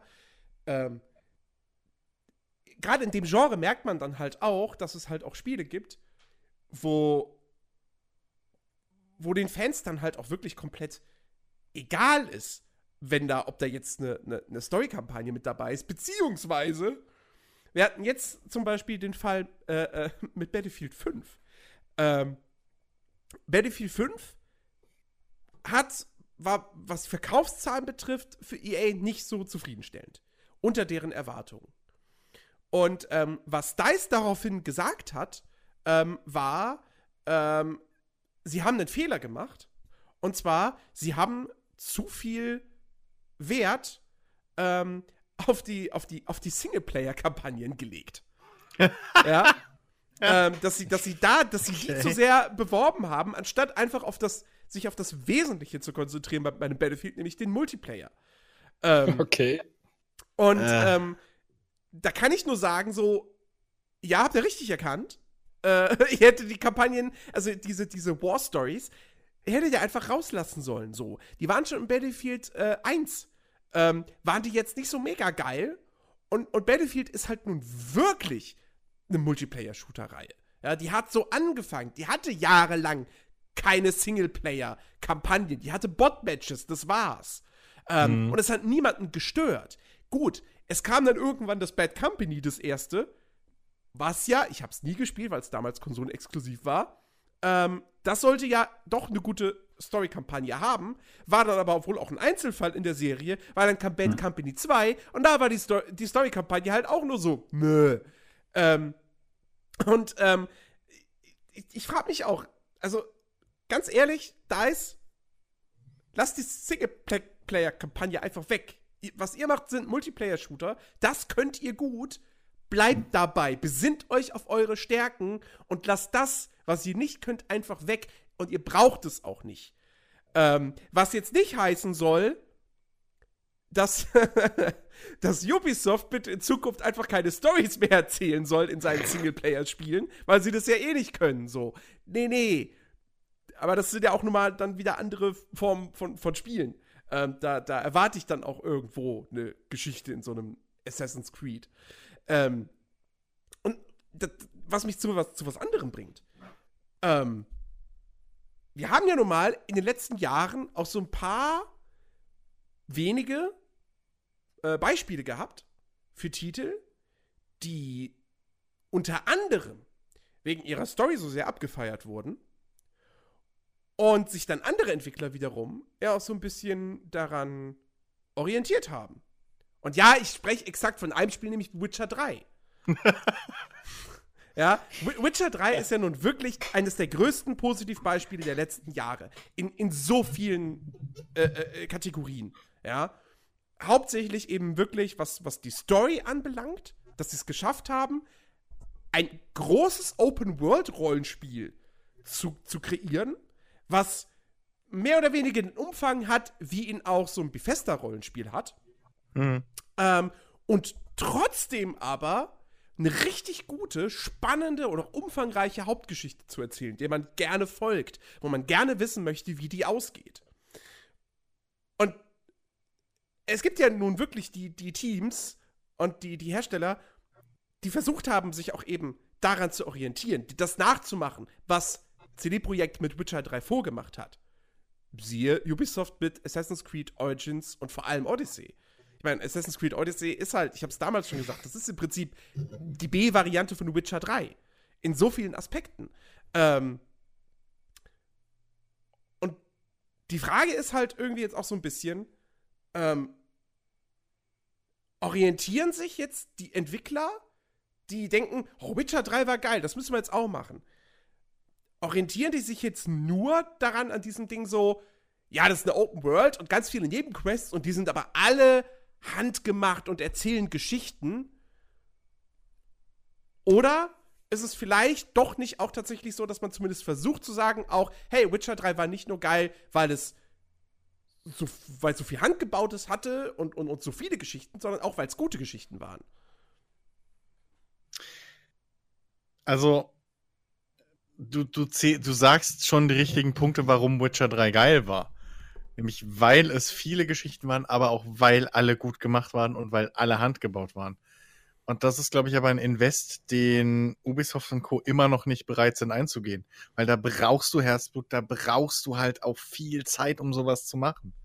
So die ganze rote Bar äh, äh, hier, was der rote Baron oder der blutige Baron-Geschichte so. Der blutige Baron. Ähm, und alle Nebengeschichten, so mit, mit, mit allen den vielen Nebencharakteren, die man im Laufe der Zeit da kennenlernt bei Witcher 3. Ähm, so Kira und so, die, die ganzen Geschichten, die Charaktere waren alle so durchdacht und, und einfach so tief alle. Ähm, selbst so ein kleines Nebenquest, wo du irgendwie hast einen, Sp- ein, ein Turm, wo es drin spukt oder so. Oh, das war so. Und, das ist, und, und ah, das ist, oh ja, ne? ich weiß, So. welche ihr meint. Ähm, also, das sind alles so wirklich, da, da kannst du fast eigene Spiele draus bauen, so. Hm. Aber ähm, ich, ich glaube halt leider, dass, dass ähm, da wieder mal nur die Zahlen gesehen werden. Da wird halt wieder nur gesehen, okay, Witcher 3 hatte so und so viele Nebenquests. Witcher 3 hatte irgendwie äh, diese Nebenquests mit Handlung in Anführungszeichen. So, weil was Ubisoft und Co. aus draus machen bis jetzt, ist ja nicht annähernd auf dem Niveau. Ähm, und ich glaube, da wird halt einfach wieder nur auf der Oberfläche geguckt, ohne wirklich zu analysieren, warum das so besonders war. Also Witcher hatte halt wirklich Nebengeschichten, die wären Hauptquests würdig in anderen Geschichten gewesen. Ja. Und, und das wird aber übersehen oder es wird mit Absicht übersehen, weil das halt wieder ein scheiß teures Projekt wäre. Hm. So. Also, ne, ähm, CD Projekt ist jetzt nichts, wo du hingehst, um reich zu werden als Entwickler oder einen einfachen Ar Arbeitsalltag zu haben. Hm. Ähm, Es ist, so, sorry. ja, nee, bitte. Es ist äh, genau das, wie du das gerade erzählt hast, weißt, und jeder von uns gleich dieses, ah ja, weil wir uns daran erinnert haben. Hm. Das ist äh, eine super geile Story, finde ich. Äh, erinnerst du dich nach langer Zeit immer noch? Ja, irgendwann das Gameplay, wenn es nicht gerade irgendwas äh, Revolutionäres war, äh, was vollkommen Neues oder irgendwie äh, super Geiles halt abgeliefert hat. Das ist die Story, an die du dich erinnerst. Was dieses Spiel mitunter, ich meine, Witcher ist generell ein super geiles Spiel, aber was für mich halt auch ein geiles Spiel ausmacht. Ja? Und ich äh, verstehe es halt nicht. Äh, ich meine, ich sag, habe ja auch schon oft gesagt, äh, man sieht, es ist halt schlecht kopiert. Ja? Also lieber kopiere schlecht, äh, als mal irgendwas äh, äh, Einfaches zu versuchen, was vielleicht in die Hose gehen könnte, aber ist egal. Jetzt würde Ähm, mich mal interessieren. äh, ja. Sorry, dass ich kurz dazwischen greife. Ben, erinnerst du dich an Mhm. eine spezifische Nebenquest aus Assassin's Creed Odyssey? Ich meine, du hast es ja sehr lange und sehr intensiv gespielt und du fandest es auch gut. Ähm, ja, doch. Also ist jetzt nicht so, dass alles davon weg ist, aber ich erinnere mich eher daran, weil es noch nicht so lange her ist ähm, und nicht, weil sie einfach nur verdammt gute Geschichten waren. Also eher so rum würde ich das behaupten. Also wenn ich jetzt irgendwie so ein, so ein, so ein, in ähm, fünf Jahren nochmal, okay? ja, dann werde ich dir wahrscheinlich sagen, nee, du, keine Ahnung mehr, weil, weil da jetzt, also, ja, wohl, hm. nee, also ich habe da jetzt nichts, wo ich sage, ey, die Geschichte war so super erzählt, so, das waren halt so diese, naja, du befreist jetzt hier den Typen irgendwie aus dem Lager und musst ihn dann zurückbringen zu seinem Schiff und so, das wurde da erinnere ich mich auch noch dran in Origins. Mein Gott! Das- ja, und ich sag ja, das ist, Dieser eine ist, das, Typ, ne? das ist halt, das ist halt eben, weil es noch nicht so lange her ist, aber es ist jetzt nicht so, dass es so super inszeniert war, ähm, dass ich mich deswegen dran erinnere. Ich meine, gut, eine Sache gibt's da, ähm, die ich halt wirklich witzig fand, die halt auch einfach witzig inszeniert war und, und die, ja, wo ich halt einfach gelacht habe. Ähm, aber das ist bei, gerade bei einem Assassin's Creed Odyssey, eher die Ausnahme, dass du sowas hast, ja, also was dir wirklich im Gedächtnis bleibt. Und ich glaube, an die Szene werde ich mich auch noch eine Weile erinnern, eben weil die halt eben witzig war. Also ich will da auch jetzt nicht, nicht spoilern, weil das wäre ein Spoiler. Ähm, aber ansonsten, nee, eher weniger. Also da ähm, macht's ein Witcher 3 bedeutend besser. Also das, das gerade, was Chris gesagt hat mit diesem Haus, wo es spukt, so, ähm, mir ist gleich die komplette Quest wieder durch, die Kopf gescho- durch den Kopf geschossen, weil die einfach so gut gemacht war. Äh, oder was weiß ich da, dieser, dieser kleine Junge im Wald, Ja. so, so eine Sachen halt, die bleiben irgendwie im Kopf, aber einfach, weil die halt auch visuell so gut dargestellt sind und die Dialoge einfach super geschrieben sind und ähm, ich glaube, Publisher, ähm, also mir kann ja keiner erzählen, dass so Leute bei, bei Ubisoft nicht irgendwie Witcher 3 gespielt haben und sich danach, daran orientiert haben. Aber ich glaube, wenn sie dann halt feststellen, wie gut gerade auch Nebenquests bei einem Witcher 3 gemacht sind ähm, und auch wie die Kamerafahrten sind während der Dialoge und so weiter, dass sie dann selber merken, okay, das, das würde alles ganz schön teuer werden, wenn wir das genauso machen, äh, machen wollen würden. Aber Und ja- ähm, dann das- sagen sie eher Quantität vor Qualität. Das ist, das Ja. ist ja, das ist ja echt das, das, das Geile, ne? Dass dann Ubisoft, dass, dass wir glauben, Ubisoft sagt dann so, oh Gott, das ist so teuer. Und CD-Projekt macht's halt. Klar, CD-Projekt zahlt seinen Leuten, seinen Mitarbeitern mit Sicherheit weniger, als Ubisoft seinen Mitarbeitern bezahlt. Ähm, und, Weiß und, ich gar nicht. und bei, bei, bei und doch. CD-Projekt ist auch ein kleineres Team als, als bei Ubisoft. Ich meine, an so einem Assassin's Creed, da arbeiten halt wirklich, weiß ich nicht. Also ein paar hundert, also irgendwie 500, 600 auf jeden Fall. Aber wir wissen ja, dass allein bei Ubisoft Montreal, da arbeiten ja irgendwie Tausende. Ähm, und und, und, und, und äh, die, die Spiele werden ja nun mal auch weltweit entwickelt, ja, und nicht nur an einem Standort. Ähm, und also ich, ich finde das, aber ich finde das irgendwie, ich finde das so absurd, dass der Ich- Ubisoft dann wahrscheinlich wirklich sagt so, ja, wenn wir da jetzt, oh Gott, das wird alles, das wird zu teuer. Ich glaube, ich glaube, du darfst es nicht zu teuer in dem Sinne sehen, wie wir das sehen, von wegen das Budget würde nicht reichen, sondern du musst zu teuer sehen, dass die Gewinnmarge zu niedrig Ja. bleibt. Ich Hm. glaube, dass das äh, ein CD Projekt und vielleicht in gewisser Weise auch noch ein Rockstar nicht unbedingt hingehen und ein Spiel entwickeln und sagen, wir erwarten jetzt anhand der Prognosen so und so viele Millionen Gewinn. Ja, gut. Sondern- Rock, Rockstar sagt sich halt so, naja, wir kriegen halt 100 Millionen verkaufte Spiele. Ja, okay, aber, aber guck mal, wenn, wenn Rockstar jetzt EA aber wäre, 50.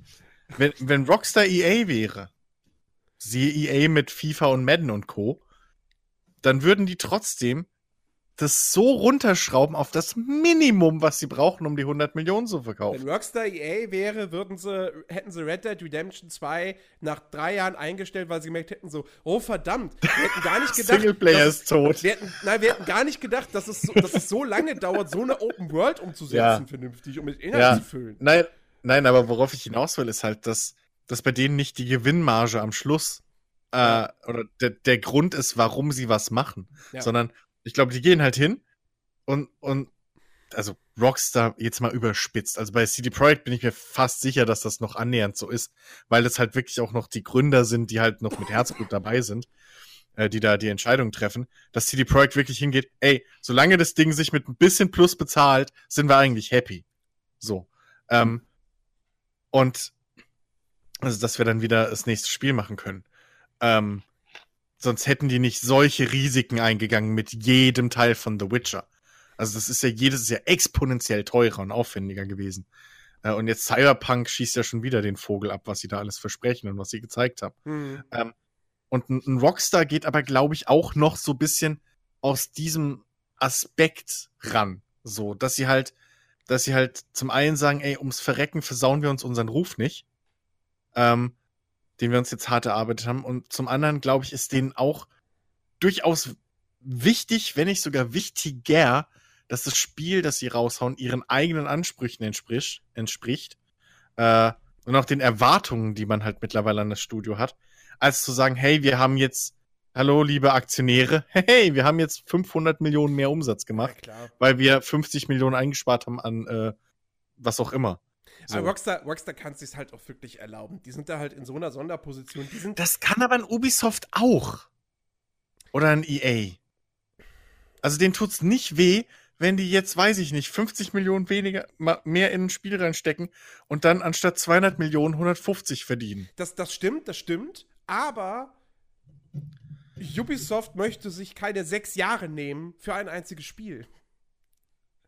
Das ist so das Ding bei Ubisoft. Da- Die wollen, Ja. die wollen halt effizient arbeiten. Rockstar arbeitet, arbeitet ja nicht effizient. Ja. Also Red Dead Redemption nicht. 2 war ja nun acht Jahre in Entwicklung. Also die haben ja, also das sagt, so heißt es zumindest, dass, dass, dass ähm, die nach Red Dead Redemption 1, also sprich 2010 bereits mit der Planung für den zweiten Teil angefangen haben. Die richtige, also die, die richtige Kernentwicklung, die wird mit Sicherheit erst später begonnen haben. Aber die haben nicht erst irgendwie 2013 angefangen, sich hinzusetzen, so, ja, sag mal, Red Dead Redemption 1 war ja ganz erfolgreich. Wollen wir nicht vielleicht mal einen zweiten machen? So, hey, keine schlechte Idee, Sam. Also, ähm, Ja, ja, aber, aber weißt du, wer auch effizient arbeitet? Fucking David Getter. Und weißt du, wer nicht effizient arbeitet? Metallica. So, an wen erinnert man sich jetzt in 20 Jahren noch? Ja? Hey, Titanium ist, ist ein guter Song.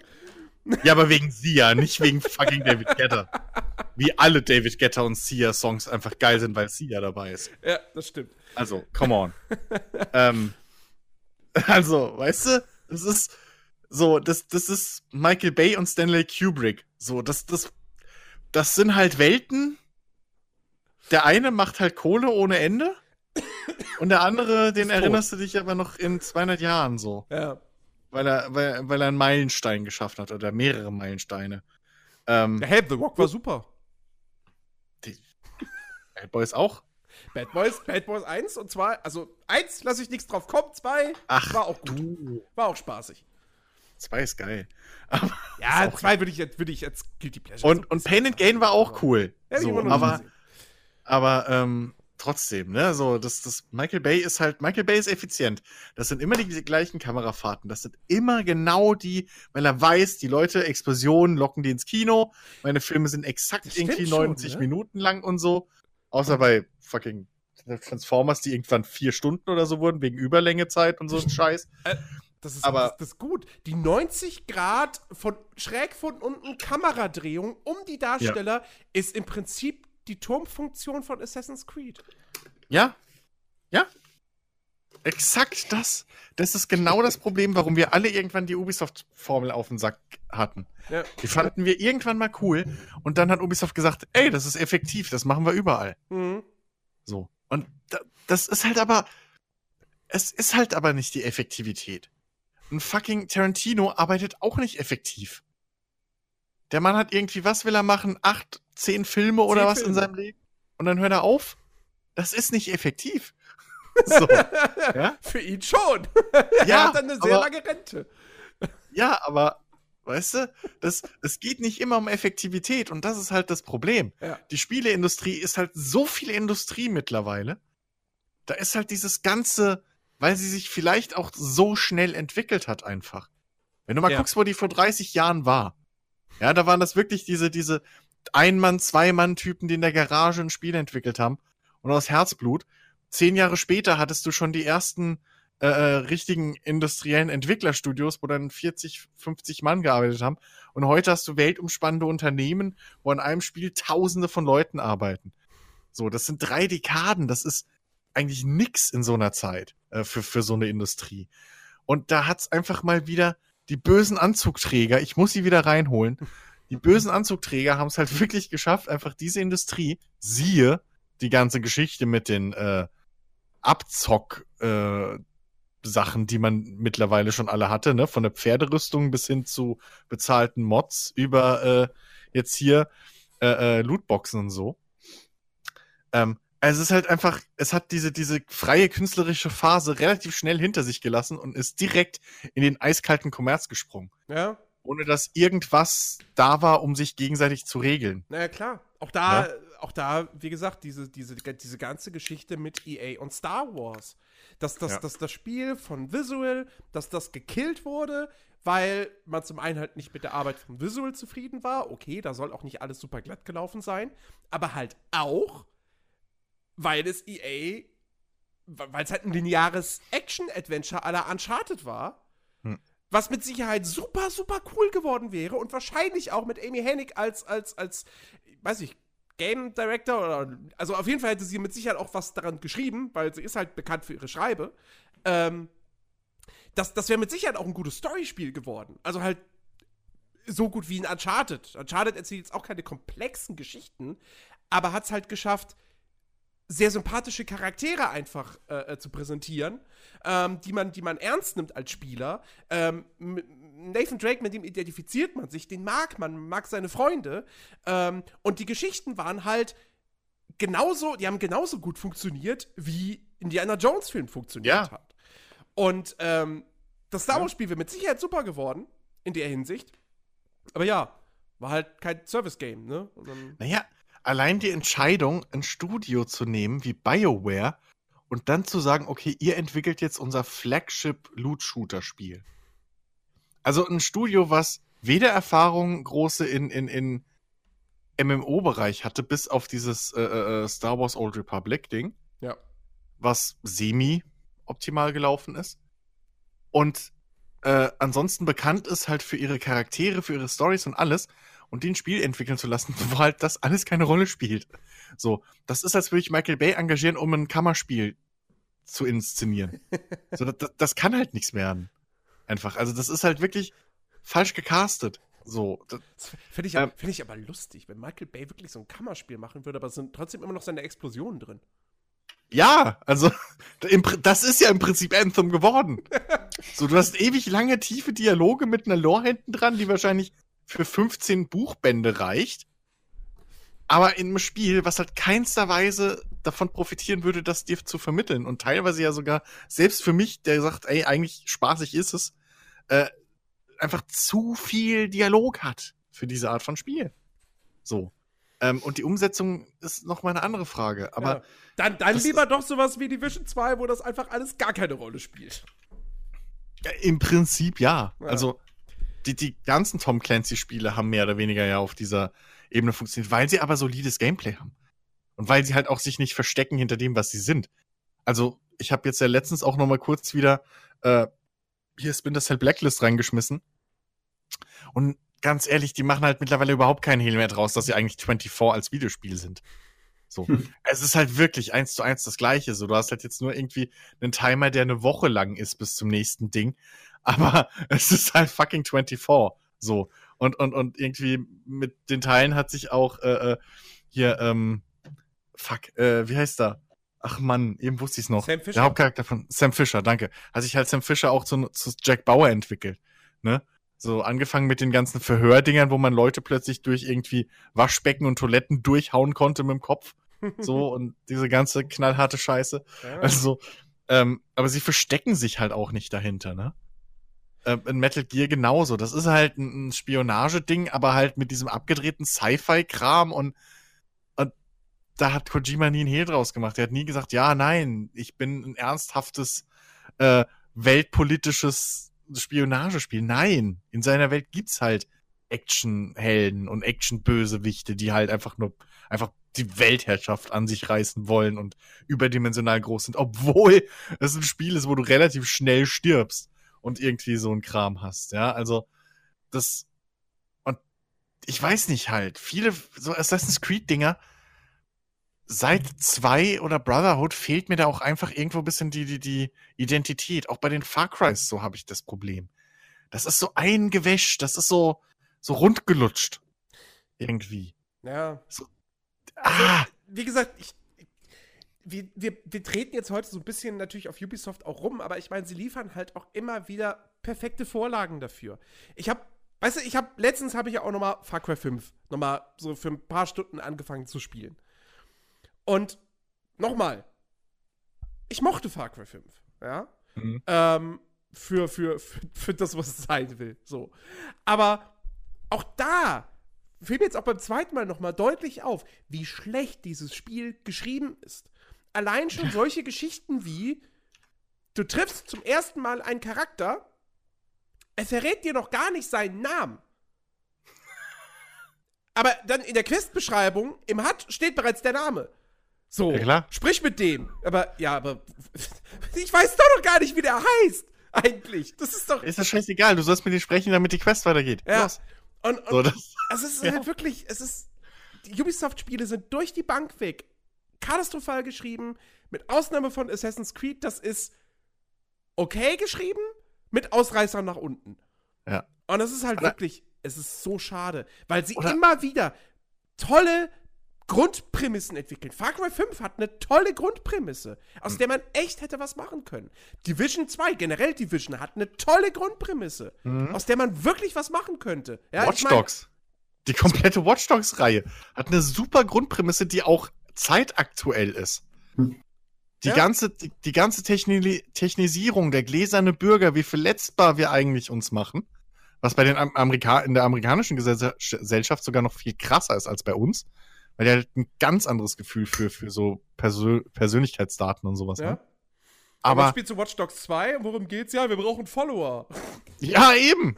So, wo du dir und und dein Hauptcharakter ist halt dein Hauptcharakter ist eine eierlegende Wollmilchsau. Er ist er ist ein Nerd, weil Nerds cool sind. So, aber gleichzeitig ist er halt auch der supergeile Schleich, Schieß und äh, Nahkampfspezialist so, der auch noch Parkour kann, weil es gerade geil ist. Ja. Und ein Hipster ist er auch noch. Und ein Hipster natürlich. Ja. So, das ist halt und äh. ja. Aber auch, Weißt du, da ist ne, ich meine, Division 2. Ja, es gibt dieses Ding in Division 2, dass Mexiko eine Mauer bauen will, damit, die, damit keine Flüchtlinge aus den USA mehr zu ihnen rüberkommen. Mhm. So. Ähm, was, wo man jetzt irgendwie, was irgendwie so eine nette politische Anspielung ist, wo Ubisoft natürlich immer noch sagt, nein, Division 2 ist kein politisches Spiel. Nein, überhaupt Nee, nicht. überhaupt nicht. Wir sind total apolitisch. ähm, Die- aber sie machen halt auch, auch da wieder, sie machen halt nichts draus. Ja, ja, klar. Die komplette Grundprämisse von, von Division 1 und auch 2 ist ja, dass wir so Kommerz, eigentlich so Kommerz angewiesen sind, dass wir überhaupt nicht mehr in der Lage sind, irgendwie eigenständig zu leben. Also ohne dieses ganze System an, an Waren und, und Schieß mich tot, äh, sind wir überhaupt nicht in der Lage, äh, irgendwie, sag ich mal, unseren Alltag zu bestreiten. Deswegen geht ja die Welt vor die Hunde. So. Und das, das ist ja auch ein bisschen so der, diese, die, auch ein bisschen diese Gefahr der Globalisierung, die da angesprochen wird, mit diesem Virus, der halt über dieses Geld ratzfatz in der ganzen Welt verteilt ist, so.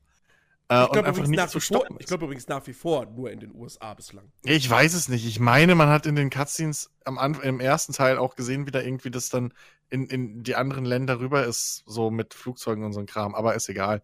Ähm, aber trotzdem, so wie die ganze Welt einfach ins Chaos stürzt, nur weil da so ein blöder Virus ausbricht. Ja.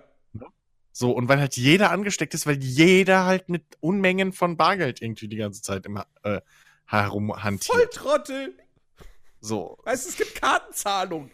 Ernsthaft. Was sogar in den USA weiter verbreitet ist als äh, Bargeld, wie ich jetzt letztens im YouTube-Video gelernt habe. Ja, das ist echt so. Wir sind eines der, Letz der, der letzten Bastione, äh, die auf ihrem Geld beharren. Ja, ja. Aber, ähm, so, und, aber sie machen halt wirklich nichts draus. So, ne, was, was, was halt, was halt ein äh, GTA relativ clever immer macht, mit seinen ganzen Anspielungen und irgendwie, keine Ahnung, ne, hier, wie, wie, wie labil so ein, so scheiß Börsenkurse eigentlich sind. Mhm. was, was in GTA 5 ja super umgesetzt ist eigentlich. Ja, du, wie, wie einfach du halt da wirklich dieses, die, die Börse manipulieren kannst, indem du halt hingehst und irgendwie für eine mehr oder weniger kleine Störung sorgst, die eigentlich gar nichts mit dem Produkt oder der Firma zu tun hat, aber ratzfatz knallt halt deren Kurs runter und alle Idioten kaufen den Konkurrenten. Hm. So, weil halt irgendein Kackereignis gerade war, ja. Und das, das, das ist halt der große Unterschied, oder? Ne? So, die, die, die, der drogensüchtige Arzt in, in Red Dead Redemption 1, so. Der halt schon irgendwo ein Arzt ist, aber trotzdem ein scheiß Drogensüchtiger und total im Arsch. Ne? Oder der, der Schlangenölverkäufer. So, der halt irgendwo ein Typ ist, der halt die ganze Zeit die Leute abzockt, aber naja, sie lassen sich halt auch gerne abzocken. Und dieses, dieses Ganze, was halt GTA und Co. so gut machen, weil sie es halt durchdenken und weil sie halt ein bisschen mehr, ja, einfach Zeit sich nehmen, um diesen Kram zu schreiben, das hast du halt, das hast du halt bei den anderen Leuten, bei den anderen großen Spielen, die das auch wollen, aber das hast du halt da nicht. Da wird halt nicht, da kriegen halt die Schreiber und, und Kreativen nicht die Zeit, das umzusetzen. Ja. ja. Und das ist alles vor allem deshalb so schade, weil Videospiele ja in der Lage sind, Geschichten nun mal auch auf Art und Weise zu erzählen, wie es sonst kein anderes Medium kann. Ja, klar. Und jetzt schließt sich nämlich wieder der Kreis zu sowas wie What Remains of Edith Finch. Was eines der, der, der herausragendsten Beispiele der jüngeren Vergangenheit für, für Storytelling ist. Ähm, What Remains of Edith Finch würde als Film so nicht funktionieren. Oder ist so als Film nicht umsetzbar. Das geht nicht. Diese, diese Geschichte, so wie sie sie erzählen, funktioniert nur als Spiel. Ähm, und das auf eine phänomenale Art und Weise. Ähm, ohne jetzt zu viel zu spoilern, aber es gibt halt eine Szene, wo es darum geht, dass ein Charakter in seinem Job den ganzen Tag halt immer wieder das Gleiche macht. Das Gleiche Eintönige. Und sie haben es halt spielerisch umgesetzt. Diese Szene ist von Anfang bis Ende interaktiv. Ähm, das ist keine Zwischensequenz oder sonst irgendwas. Und das ist so großartig. Und einer der, der, der, der wirklich der besten Momente mindestens dieser aktuellen Dekade in Videospielen, meiner Ansicht nach. Mhm. Ich, denk, ich weiß nicht, Ben, du wirst mir wahrscheinlich zustimmen. Weil absolut. alles andere würde mich überraschen. Nee, absolut. Also, das ist wirklich so eine Szene, die sie so verdammt gut umgesetzt haben. Ähm, einfach auch, weil sie die Eintönigkeit des Tagesablauf von diesem einen Charakter halt einfach erstmal zeigt und alles weitere, was dann halt eben passiert, ähm, jedem sofort visuell zeigt, wie das halt einfach wahrscheinlich vielen Menschen geht, die so eintönige Arbeiten vollführen, dass man halt mit den Gedanken einfach mal abdriften kann und halt wie sie das einfach spielerisch und visuell umsetzen, ist einfach so eine verdammt gute Idee und das ist so gut gelungen. Also ja, man muss das halt einfach gesehen haben. Also wirklich, man, man kann da auch gar nicht oder man will da gar nicht mehr zu sagen, nee. weil dieser Moment, wenn es einfach passiert, so fantastisch ist. Ähm, ja, also man hätte es nicht besser machen können, bin ich der Meinung. Einem das zu zeigen, das, das geht einfach nicht besser. Ja. Mehr kann man dazu einfach gar nicht sagen. Das ist, ja, Wer, wer die Möglichkeit hat, das zu spielen, unbedingt noch nachholen. Zwinker, zwinker. Ja, ich, ich hol's doch nach. Das nervt doch nicht. ich bin halt noch nicht dazu gekommen, aber ich hab's ja. Also, kommt ja, ist ja, ja alles gut. Ja, ähm, und das ist halt, das ist halt nicht die, also es gibt noch viele, viele andere Szenen bei What Remains of Edith Finch, die, die einem halt einfach auf Storytelling-Ebene so viel geben, also die, die einfach so viel sagen, ohne, ohne einfach ein Wort zu sagen, ja. Hm. So, die, die halt Gefühle in einem auslösen, wenn man einfach da vor seinem Monitor sitzt und das, das einfach gerade durchlebt. Ähm, explizit meine ich zum Beispiel gerade die Szene mit dem, mit dem Baby. Mhm. Äh, auch da will ich halt einfach nicht mehr sagen, nee, aber auch das wieder, diese Szene ist so ein, so ein Auf und Ab der Gefühle, ähm, wo du halt am Anfang noch denkst, oh, es ist alles so wunderschön und, und halt die ganze Fantasie von so kleinen Kindern irgendwie so gut umgesetzt wird. Ähm, und, und ja, und plötzlich ist alles anders und du sitzt irgendwie davor und fängst an drüber nachzudenken, was da eben passiert ist und ob das wirklich passiert ist, so, weil du halt realisierst, was sie dir mit dem, was sie dir gezeigt haben, eigentlich sagen wollen und einfach wow. ja. Fallen, fallen euch denn noch so, so weitere Spiele ein, wo ihr wirklich auch sagen würdet, ähm, das sind eben auch genauso Fälle wie What Remains of Edith Finch. Die erzählen Geschichten auf eine Art und Weise, wie es halt ein anderes Medium, sei es jetzt Buch, Film, Theaterstück, das einfach nicht könnte also wir hatten schon das Beispiel mit, mit, mit Mass Effect und dass man da eben Freundschaften schließt und so weiter, aber hm. gibt es da noch mehr? Fällt euch noch mehr ein? Mhm. Scheiße. Nee. oh, schwierig, ey. Also ich meine, was da natürlich noch mal ein ganz großer Bereich ist, ist natürlich das Thema Emergent Storytelling, wo wir im Februar schon äh, drüber gesprochen haben, ausführlich. Das ist ja auch was, was nur Videospiele können. Ähm. Ja, gut.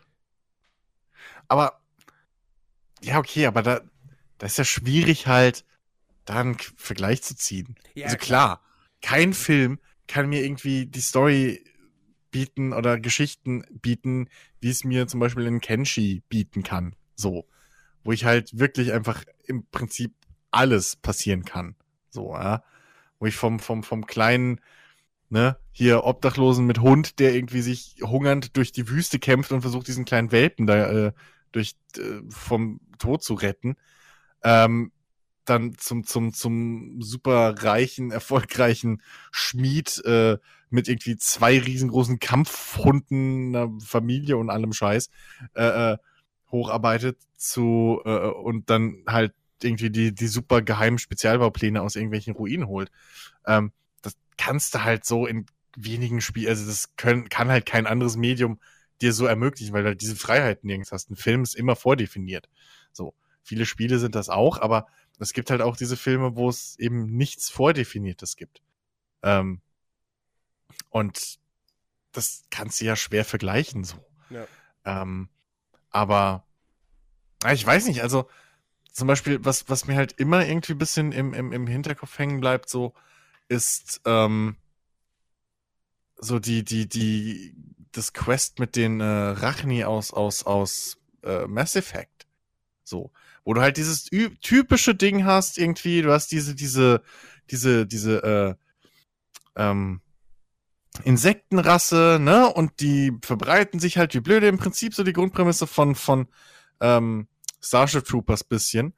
Ähm, und hier, keine Ahnung, und dann kommt, äh, hier, die wurden besiegt mit den Kroganern, weil die sich halt ähnlich eh viel verbreiten und bla und hin und her. Aber dieser ganze Rattenschwanz, der da hinten dran hängt, das im Prinzip die, die, die äh, Rachni, mit denen man dann ja auch reden kann, ähm, oder mit der Anführerin, dass die einem dann so, so in ihrer Sprache versucht mitzuteilen, so, dass halt durch diese ganze Technologie und durch die Sternportale und so die Kommunikation zwischen ihr und ihrem, ihrem Volk irgendwie gestört ist und deswegen halt einige Stämme ja einfach rogue gehen, ja, also durchdrehen und deswegen einfach alles gekillt haben. So ein bisschen, was man ja vielleicht mal mitgekriegt hatte, von wegen äh, Wale, die immer stranden, wegen den Schiffsmotoren was da so ein bisschen eine Parallele ist. Ähm, oder halt dann der andere Rattenschwanz mit den Kroganern, die sterilisiert wurden, nachdem sie ausgenutzt wurden von dem, von, von dem äh, Verband der, der, der Galaxie so. Ja, alle waren happy, dass die sich so viel ver, äh, vermehren und alles kaputt machen, als sie die Hilfe gebraucht haben. Und dann haben sie sie einfach mal, ohne sie zu fragen, sterilisiert und deren Volk fast dem Untergang geweiht. So. Das sind halt Geschichten, wenn du, wenn du die im Film hörst, denkst du dir so, ja, okay, ist halt scheiße, aber du gehst halt weiter, so denkst nicht drüber nach. Aber plötzlich lernst du einen Kroganer kennen und der erzählt dir dann halt, wie scheiße das ist für ihn und für seine Familie. Und der wird dann auch zu einem Kumpel von dir und plötzlich ist das ein Kumpel von dir, der befallen ist. Dann lernst du aber noch einen Charakter gut kennen, der eigentlich sogar diesen scheiß Virus aus, äh, erfunden hat. So. Und den ausgesetzt hat. Und dann hast du plötzlich die zwei Charaktere zusammen. Und du, naja, so. Du stehst dazwischen. Und du kannst beide irgendwo verstehen und kannst dich dann aber dadurch in diese Situation reinversetzen. Und das ist halt, das sind so Momente, glaube ich, die, die halt wirklich in Spielen, gerade durch diese, diese emotionale Bindung mit Charakteren oder so, äh, die, wir, die ich am Anfang ja schon mal angesprochen habe, die da viel mehr wirken, als, als wenn ich das in einem Film sehe. So, District 9, ja, okay, wir Menschen sind halt scheiße. Okay. Aber das bringt mich jetzt nicht nachzudenken irgendwie über Flüchtlingskrisen oder so oder wie wir generell mit anderen Völkern umgehen. So, ja, das, das, na, aber weiß nicht. So, bei, bei, bei Spielen, finde ich, packt mich das dann schon eher und prägt mich vielleicht auch moralisch ein bisschen mehr. Weil ich einfach da so Gedankenspiele erleben. Ich muss jetzt gerade an die Simpsons-Folge mit den Eidechsen denken. Das war die Simpsons-Folge mit den Eidechsen? Na, wo Bart irgendwie zwei, irgendwie hat, findet irgendwie Eidechsen, so. Und diese Eidechsen vermehren sich dann immer und immer weiter, so. Und dann denkt man, okay, die Eidechsen werden jetzt ein Problem. Aber nee, die Eidechsen fressen dann die Tauben und machen somit die Stadt schöner. Ach, das ist cool. Ja. Aber dann werden die Eidechsen immer wieder mehr und dann holen sich halt Schlangen, die die Eidechsen fressen. Und dann kommt die Gorilla. Und dann kommt der Gorilla. und dann, jetzt, jetzt das, die Port ist halt auch so geil. Und dann kommt der Gorilla. Und der Gorilla äh, hat halt Bock, oder sie, sie haben dann einen Gorilla, Gorillas gezüchtet, die auf Schlangenfall stehen. Ja, und was ist, was ist, wenn, da, wenn es dann zu viele Gorillas werden? Ja, keine Sorge, wenn der Winter kommt, erfrieren die halt. ah, ich glaube, das war so eine der letzten guten Simpsons-Folgen. Naja. Naja. Ähm, ja. Das, das, nur, das nur am Rande. Ähm, wir, wir haben noch gar nicht so wirklich über, über, über das Thema gesprochen. Ähm, also, wir hatten es schon mal angerissen mit Spiele, gute Story, schlechtes Gameplay. aber da hatte ich ja eigentlich eher so dieses für mich Negativbeispiel von Mafia 3 genannt. Ähm, was wär, hat, hattet ihr irgendwelche Spiele, wo ihr das Gameplay wirklich nicht gut fandet? Jetzt vielleicht auch nicht katastrophal schlecht, aber halt nicht gut. Aber wo ihr dann trotzdem dran geblieben seid, dann doch, weil die Story halt so gut ist. Das Einzige, was mir vorhin mal eingefallen ist, weil Chris da erwähnt hatte, dass manche Passagen jetzt bei diesen äh, Quicktime-Events, bei Heavy Rain zum Beispiel, wo ich teilweise oder auch bei Detroit, als ich das mal angespielt habe, wo ich mir teilweise dachte, ich brauche jetzt eine dritte Hand. äh, weil ich mir gerade echt die, die Finger verknote auf dem Controller, damit ich da hinterherkomme. Also es ist nicht grottenschlecht, das ist auf keinen Fall, aber das, das hätte man ein bisschen anders lösen können. Äh, logisch ist es da dem, dem, dem, dem Schwierigkeitsgrad angepasst. Aber das sind dann so Dinge, wie Chris ja auch am Anfang gesagt hat, da schaue ich darüber hinweg, weil mich einfach die Story dann interessiert und nicht ja unbedingt weiterkommen will. Und wissen, äh, äh, wissen will, wie, wie sie halt weitererzählt wird. Hm. Ähm, ja, bei mir wäre jetzt, glaube ich, Technomancer so ein Ding, was halt wirklich ähm, ein relativ, ja, sperriges Kampfsystem ein bisschen hat ähm, und auch so einfach wirklich ein ja, so, ein- so, so, so ein Mass Effect-mäßiges Weltding irgendwie ist auf 50% Budget oder so. Oder noch weniger. Und, und halt aber auch, man merkt's an vielen Ecken. Ähm, aber da habe ich dann, haben mich dann trotzdem auch nach einer Weile wirklich Charaktere und ähm, Geschichten und, und, und, und, Verhältnisse innerhalb dieser Welt ähm, wie manche, also wie am Anfang ich als, als, als zugehöriger Charakter einer äh, äh, ähm, Fraktion die Welt erklärt bekommen habe und dann später festgestellt habe, wie sie halt wirklich ist außerhalb und wie hier die Stricke überall gezogen werden und was da wirklich äh, abgeht im Hintergrund. Ähm, das, das hat, das, da hat mich auch hauptsächlich die Story halt wirklich dann dran gehalten, das Ding auch durchzuziehen, obwohl ich mit dem Kampfsystem irgendwann warm geworden bin ähm, und so. Aber das wäre halt auch auf, wenn man nur, das ist kein Spiel, was man irgendwie, oh, was ohne Story funktioniert hätte und ohne die Charaktere. So, das hat wirklich auch alles gebraucht, um mich bei der Stange zu halten. Hm. Das wäre jetzt so ein Beispiel, was mir jetzt gerade mal so einfällt. Hm. Ja, mir fällt nichts ein. Natürlich, weil du halt auch keine Spiele mit Story spielst. Nee. Rocket League hat Ja, keine. Story. Naja, und, und, wenn, und wenn das Gameplay schon mal schlecht ist, dann ist es schwierig. Also dann verliert es mich meistens auch so schnell, dass ich nicht mal merken könnte, dass da eventuell eine gute Story ist. Also bei, bei, mir, bei mir war so ein Fall auf jeden Fall Get Even. Get Even ist kein Spiel, was man aufgrund des Gameplays zockt. Ähm, das hat zwar nette Ideen durchaus, aber die Umsetzung ist dann halt doch nicht immer so mega gut. Ähm, aber da war es halt wirklich, diese Geschichte hat mich nicht losgelassen. So, oder äh, ja, also, na, auch natürlich so ein bisschen die, die, die, die Erzählung und das Storytelling. Mehr als der eigentliche Plot, weil der war jetzt nicht so sensationell, der war eher solide. Ähm, aber dennoch, wie es seine Geschichte erzählt hat und, und das, das fand ich so geil und so toll, dass ich dann darüber hinweggesehen habe, dass ich halt dann irgendwie, dann kam halt wieder eine Schleichpassage, wo ich dachte so, ach Gott, ja, jetzt muss ich mich hier wieder irgendwie durchschleichen. Naja, gut, mache ich jetzt halt. Äh, ich will wissen, wie es weitergeht. Ähm, also da hat es dann wirklich irgendwie funktioniert, weil das Spiel aber am Ende des Tages, muss man auch sagen, das ist vielleicht dann auch der Unterschied zu sowas wie, wie Mafia 3. Get Even war halt nach, ich weiß nicht, elf Stunden oder so, war das halt abgefrühstückt. So, da Mhm. wusste ich halt, das ist kein mega langes Spiel ähm, und deswegen passt das. Wohingegen Mafia 3 ist ja, also da sitzt ja mindestens 30 Stunden dran, würde ich behaupten. Ähm, ja. und Genau. äh, ja, also das ist halt schon so, dann, wo ich mir dann irgendwann denke, so, ja, nee, äh, danke, das reicht jetzt. Äh, deswegen, bei Get Even hat das irgendwie funktioniert. Wäre das jetzt so ein 20-Stunden-Spiel gewesen, boah, ob ich es dann durchgehalten hätte, ha, weiß ich nicht. Aber mhm. äh, gut, das ist es zum Glück nicht gewesen. Die, die wussten ganz genau, wann sie, wann sie, wann sie zum Punkt, wann sie zum Ende kommen müssen. Ähm, und insofern war das dann am Ende des Tages, trotz Schwächen im Gameplay, würde ich sagen, immer noch ein, ja, ein solides Spiel. So. Äh, kein Überhit, aber auf jeden Fall aufgrund des Storytellings äh, sehr, sehr spielenswert für, für Leute, die halt mal, wie gesagt, so, so, ah, so wirklich, wirklich so eine schöne Erzählung ähm, erleben wollen. Deswegen, ich kann das nur oft genug sagen, Leute, spielt Get Even, gebt dem Ding eine Chance. Man kriegt es mit Sicherheit super billig. Ja, ja, ja. Das ist aber auch so ein Ding, das habe ich auch ewig lang auf meiner Liste. Aber das bleibt auch auf der Liste. Das wird noch nachgeholt. Ich finde das so interessant, das Ding.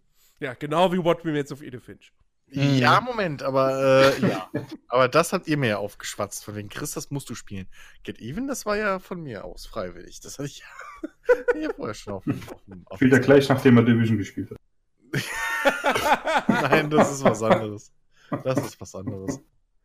Ähm, was, hatten, was hatte ich denn? Ich würde. Ich würde ja fast schon sagen, und das ist jetzt vielleicht Frevel, aber vielleicht auch nachvollziehbar. Wenn ich, wenn ich ganz ehrlich bin, ist es vielleicht sogar auch der Fall bei, naja, einigen, wenn nicht sogar bei den meisten Fallout-Titeln. Das ist so, dass, also gerade vor Fallout 4, das sind ja keine guten Shooter. So, und. Nee, und das, das, nicht. Und, und das, das, das Kampfsystem ist jetzt auch nicht das tiefste. So also gameplay-technisch, zum Beispiel Fallout New Vegas, finde ich halt abgrund, abartig geil. Aber nicht wegen, wegen des Gameplays. So. Ja, wobei da ist jetzt, ja, wobei das da ist jetzt die Frage, wenn man jetzt sagt, also Fallout New Vegas spielt man mit Sicherheit nicht wegen der Kämpfe, aber zum Beispiel ja auch sehr, sehr stark aufgrund der, der, der, der Erkundung und auch des, der, der, der Charakterprogression. Also. Ja, okay, aber pass auf, was, was, was bringt dir die Erkundung? Die Erkundung bringt dir ja nicht wirklich irgendwie geile Items oder so. Nicht? Also das, das ist nicht auf einem Level wie bei einem, bei einem, bei einem äh, Metro, wo du sagst, okay, dieses Zielfernrohr oder diese Waffe konnte ich jetzt nur hier finden. Das hast du ja bei einem Fallout nicht. Bei einem Fallout hast du ja früher oder später alles überall. Ähm, und die Kämpfe, hast du schon gesagt, die sind jetzt nicht gerade das Gelbe vom Ei. Ähm, gerade bei, bei Fallout New Vegas, so. Ähm, und Charakterprogression, okay. Du kannst halt dann die Computer mehr hacken oder was auch immer. Aber die wirklich geilen Sachen sind alle irgendwo mit Stories verbunden. Das ist entweder, dass du halt erkunden gehst, weil du das Emergent, äh, das, das, das ähm, Environmental Storytelling entdecken willst. Ähm, die Computer, Terminals durchsuchst du oder hackst du, weil du ähm, die, die Tagebücher vielleicht lesen willst. Selten findest du in den, in den Computern irgendwas Hilfreiches. Also es ist wirklich im Vergleich, wie viele Computerterminals man, man sucht oder hackt. Es ist wirklich ein Bruchteil, wo irgendwie mal eine Tür aufgeht, wo du einen Loot kriegst. Und eigentlich, also mich persönlich hat wirklich, wenn ich mal fest drüber nachdenke, bei den ganzen Fallouts vielleicht nicht unbedingt immer die Hauptstory, wobei die sogar teilweise eigentlich ein guter Antrieb war bei äh, äh, äh Fallout New Vegas. Ähm, aber weniger die Hauptstory als, als, also, aber trotz allem eigentlich eher dieses, ich will die Welt entdecken, ich will die ganzen coolen Charaktere treffen, ich will äh, die Fraktionen kennenlernen, etc. pp. Es ist, äh, weil es gibt weder irgendwie geilen Loot, den du, irgend, den du durch eine Mission groß kriegst. Es gibt kaum irgendwie einzigartigen Loot, den du in der Welt findest. Es gibt ein paar Waffen so hier und da, okay. Aber es ist hauptsächlich sind es die Stories, die dich irgendwo hintreiben. Ja, aber du hast halt auch, du hast ein gutes Rollenspielsystem, du hast ein gutes Quest-Design. Ja, okay, aber Ja. dieses Rollenspielsystem auf, also klar, aber auf was beschränkt sich das? Also Fallout New Vegas hat zwei Waffenarten. Das sind Schusswaffen und das sind Nahkampfwaffen. Also du hast keine Zauber, wo du sagen kannst irgendwie, du hast keine Skills, die du im Kampf einsetzen kannst. Also das Rollenspielsystem ist auch hauptsächlich wieder in diesem Story-Kram drin. Es ist egal, ob es Emergent Storytelling oder sonst was ist. Klar, du machst ein bisschen mehr Schaden mit Schusswaffen, du kannst schneller nachladen. Aber das ist jetzt nichts, wo du sagen musst, ey, Mann, als ich den Skill gekriegt habe, dass ich 50% schneller nachladen konnte. Mann, dude. So, das ist halt, weißt du? Das, das sondern was dir hängen bleibt bei, bei Fallout-Spielen, zumindest bei mir, sind halt die, die Geschichten, die ich erlebe, nicht, oder die, die, die Orte, die ich finde und nicht wirklich, ey, ich hatte diesen Kampf gegen fünf Supermutanten. Na klar. Also ja, vielleicht, also wie, ich sag ja schon, das ist vielleicht ein bisschen Frevel, aber wenn man aber bei mir, wenn ich es wirklich mal ganz genau betrachte, ist das zum Beispiel auch so ein Fall. Wirklich, wo mich die Story eher vorangetrieben hat als das eigentliche Gameplay. Mir ist, mir ist gerade noch ein Beispiel eingefallen, Hm? was ich unbedingt äh, noch spielen möchte, richtig spielen und nicht nur so kurz anspielen, aufgrund der Story, wo ich aber ganz genau weiß, ich spiele es halt auch wirklich nur wegen der Story und der Atmosphäre und nicht wegen dem Gameplay und das ist Bioshock Infinite. Bioshock Infinite ist, und das weiß jeder, der Bioshock Infinite mal angespielt hat, das ist spielmechanisch, das ist kein sonderlich guter Shooter. Spielerisch ist das Ding Mittelmaß, mehr auch nicht, ja.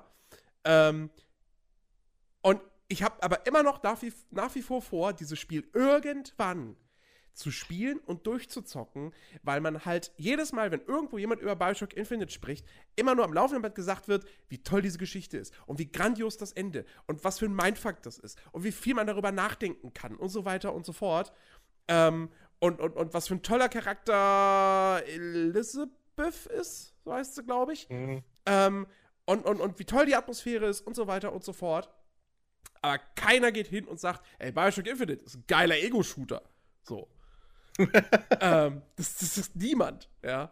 Und, ähm, aber dennoch, ich, ich will das Ding irgendwann nochmal spielen. So, das, das ist immer noch, das ist wie bei dir dann von mir aus so, so ein Get Even, wo ich mir denke, so, ah fuck, das ist irgendwann, irgendwann, ich weiß nicht wann, aber irgendwann werde ich es spielen. Das habe ich immer noch ganz fest vor. So, deswegen, ich habe auch, ich habe es immer bis heute geschafft, nichts über das Ende zu erfahren. So, ich habe keine Ahnung, was da passiert. Ähm, und ich will das nicht irgendwann mal auf Wikipedia nachlesen oder mir ein Video angucken, so, ich will das selbst erleben. Das, äh, das würde, könnte ich mir sonst nicht verzeihen, wenn ich mir das jetzt irgendwie spoilern würde. Ähm, hier, was denn mit dir, Alex? Hast du, hast du Spiele, nachdem Ben ja schon gesagt hat, er spielt sowas nicht? hast du, hast du Spiele, wo du sagen würdest, ey, objektiv, irgendwie, ja, das Gameplay an sich war jetzt ein bisschen mehr Arbeit als, als, als Vergnügen, aber die, die, die Story oder die Welt hat dich drin gehalten? Naja, gut, ich meine, ich habe ja vorhin schon vor dir ja noch gesagt, Heavy Rain wäre jetzt war eines der wenigen, was mir gerade eingefallen ist. Äh, ich überlege die ganze Zeit noch. Gibt bestimmt irgendeins. Kommt gerade nicht Ich weiß auf. nicht, ich weiß mein, nicht ob, ob du, Alex, das gespielt hast. Ähm, oder, das, oder ob das irgendeiner hier überhaupt gespielt hat. Ähm, aber fand ich jetzt gerade so in meiner Steam-Liste. Ich habe ich hab das relativ schnell beiseite gelegt, weil es mich halt irgendwie spielerisch echt nicht so. Also es kommt mich irgendwie nicht bei der Stange halten. Goat Ähm, Simulator. Ey, die Story im Goat Simulator, Alter. Uh. Als am Ende die Alien-Königin kam. Wow. Nee, ähm, Und die Gesellschaftskritik erst. Spec Ops The Line. Ja, habe ich durchgespielt. Ja, klar. So. Stimmt. Und Ja. ich meine, also das ist ja jetzt, da kann man ja sagen, was man will, aber das war halt spielerisch echt nicht so geil. Ja, aber okay. Also sie hatten coole Ideen halt mit diesem Sand und so, den man halt als Waffe einsetzen kann. Äh, indem man Fenster oder irgendwie sowas kaputt macht. Und dann da der Sand rausläuft und die Gegner umwirft. Ähm, ja, das Ding ist bloß. Ich hab bis im, ich weiß nicht warum. Ich glaube, das kann aber auch daran liegen, dass es halt ein Third-Person-Deckungsshooter war und ich deswegen das nicht so wahrgenommen habe. Aber ich habe bis nachdem das Spiel, nachdem ich das Spiel gespielt hatte und dann erfahren habe, hey, übrigens, das ist ja total kriegskritisch und irgendwie total Mindfuck und so. Habe ich nicht festgestellt während des Spiels, dass das irgendwie gerade kritisch oder sonst was ist. So. Ich dachte halt, okay, der Typ ist halt durchgedreht und okay. So. Also irgendwie, das ist ja bis heute auch meine Kritik an dem Ding. Ähm, irgendwie was, ich weiß nicht, ob zu subtil oder keine Ahnung, aber bei mir ist das halt nicht so während dem Spielen gewesen, dass ich so diesen Moment hätte, wow, ich habe gerade übelst Scheiße gebaut. Oder irgendwie, weißt du, so dieses, dieses, ne? Die Szene, die so gern zitiert wird, von wegen hier mit dem Napalm und so. Das, also, das war kein emotionaler Moment. So, ich weiß auch nicht, ob da im Nachhinein vielleicht ein bisschen, bisschen mehr draus gemacht wird aus diesem Spiel, als es halt wirklich war. Ähm, der Ansatz war durchaus lobenswert. Aber so richtig diese, diese Geschichte, dass man irgendwie halt dieses zweischneidige Schwert von Krieg an sich oder so, das ist da nicht rübergekommen für mich. Also, vielleicht bin ich da auch einfach zu blöd für gewesen in dem Moment, aber ähm, für mich persönlich war es am Schluss irgendwie einfach nur ein Typ, der halt in diesem Einsatz durchgedreht ist. So, das, das weiß ich nicht. Also, hm. es einfach, hat sich nicht so transportiert. Also, wie gesagt, da haben mich irgendwie Themen, die äh, in einem Mass Effect irgendwie behandelt wurden, äh, mehr irgendwie berührt oder zum Nachdenken gebracht. Oder auch zum, zum parallelen Zielen in die, in die, in die, so in unsere reale Welt, als irgendwie jetzt ein Spec Ops The Line. Hm. Okay. Leider. Ja, mir wird doch noch eins eingefallen. Ähm, boah, ich, das ist schon ewig her, dass ich das äh, gespielt habe. Ähm, oh, wie hieß es hier? Dantes Inferno. Ich meine, das war oh, im ja. Prinzip war das äh, äh, God of War, ja, halt nur äh, in einer anderen Szenerie, aber was mich da halt äh, irgendwann interessiert hat, ich meine, äh, ich habe halt äh, das Buch auf das, äh, was eben da drin behandelt wird, äh, zum äh, größten Teil gelesen und ich äh, fand es halt äh, einerseits einfach nur spannend, wie es halt umgesetzt war. Ich meine, gut, das war jetzt äh, nicht das Beste vom Besten, ja, aber äh, es war halt schon cool gemacht. Ja. Das hat mir definitiv gefallen. Und ähm, ich halt auch irgendwann an einem Punkt kam ich dann an. Äh, ich wollte halt dann einfach wissen, wie wie, äh, äh, wie es halt weitergeht, ja? wie sie die die die Story, die sie haben, halt umsetzen, ja, und wie weit sie sich halt quasi an die Vorlage halten, die sie haben. Also das wäre jetzt eines, was mir noch äh, eingefallen wäre. Hm. Ich, hätte vielleicht auch noch was, was, was vielleicht auch noch mal so ein bisschen nicht frevelhaft und vielmehr was ist, wie, wie halt so ein Fallout New Vegas da zu nennen. Ähm, also bitte. Uncharted 1.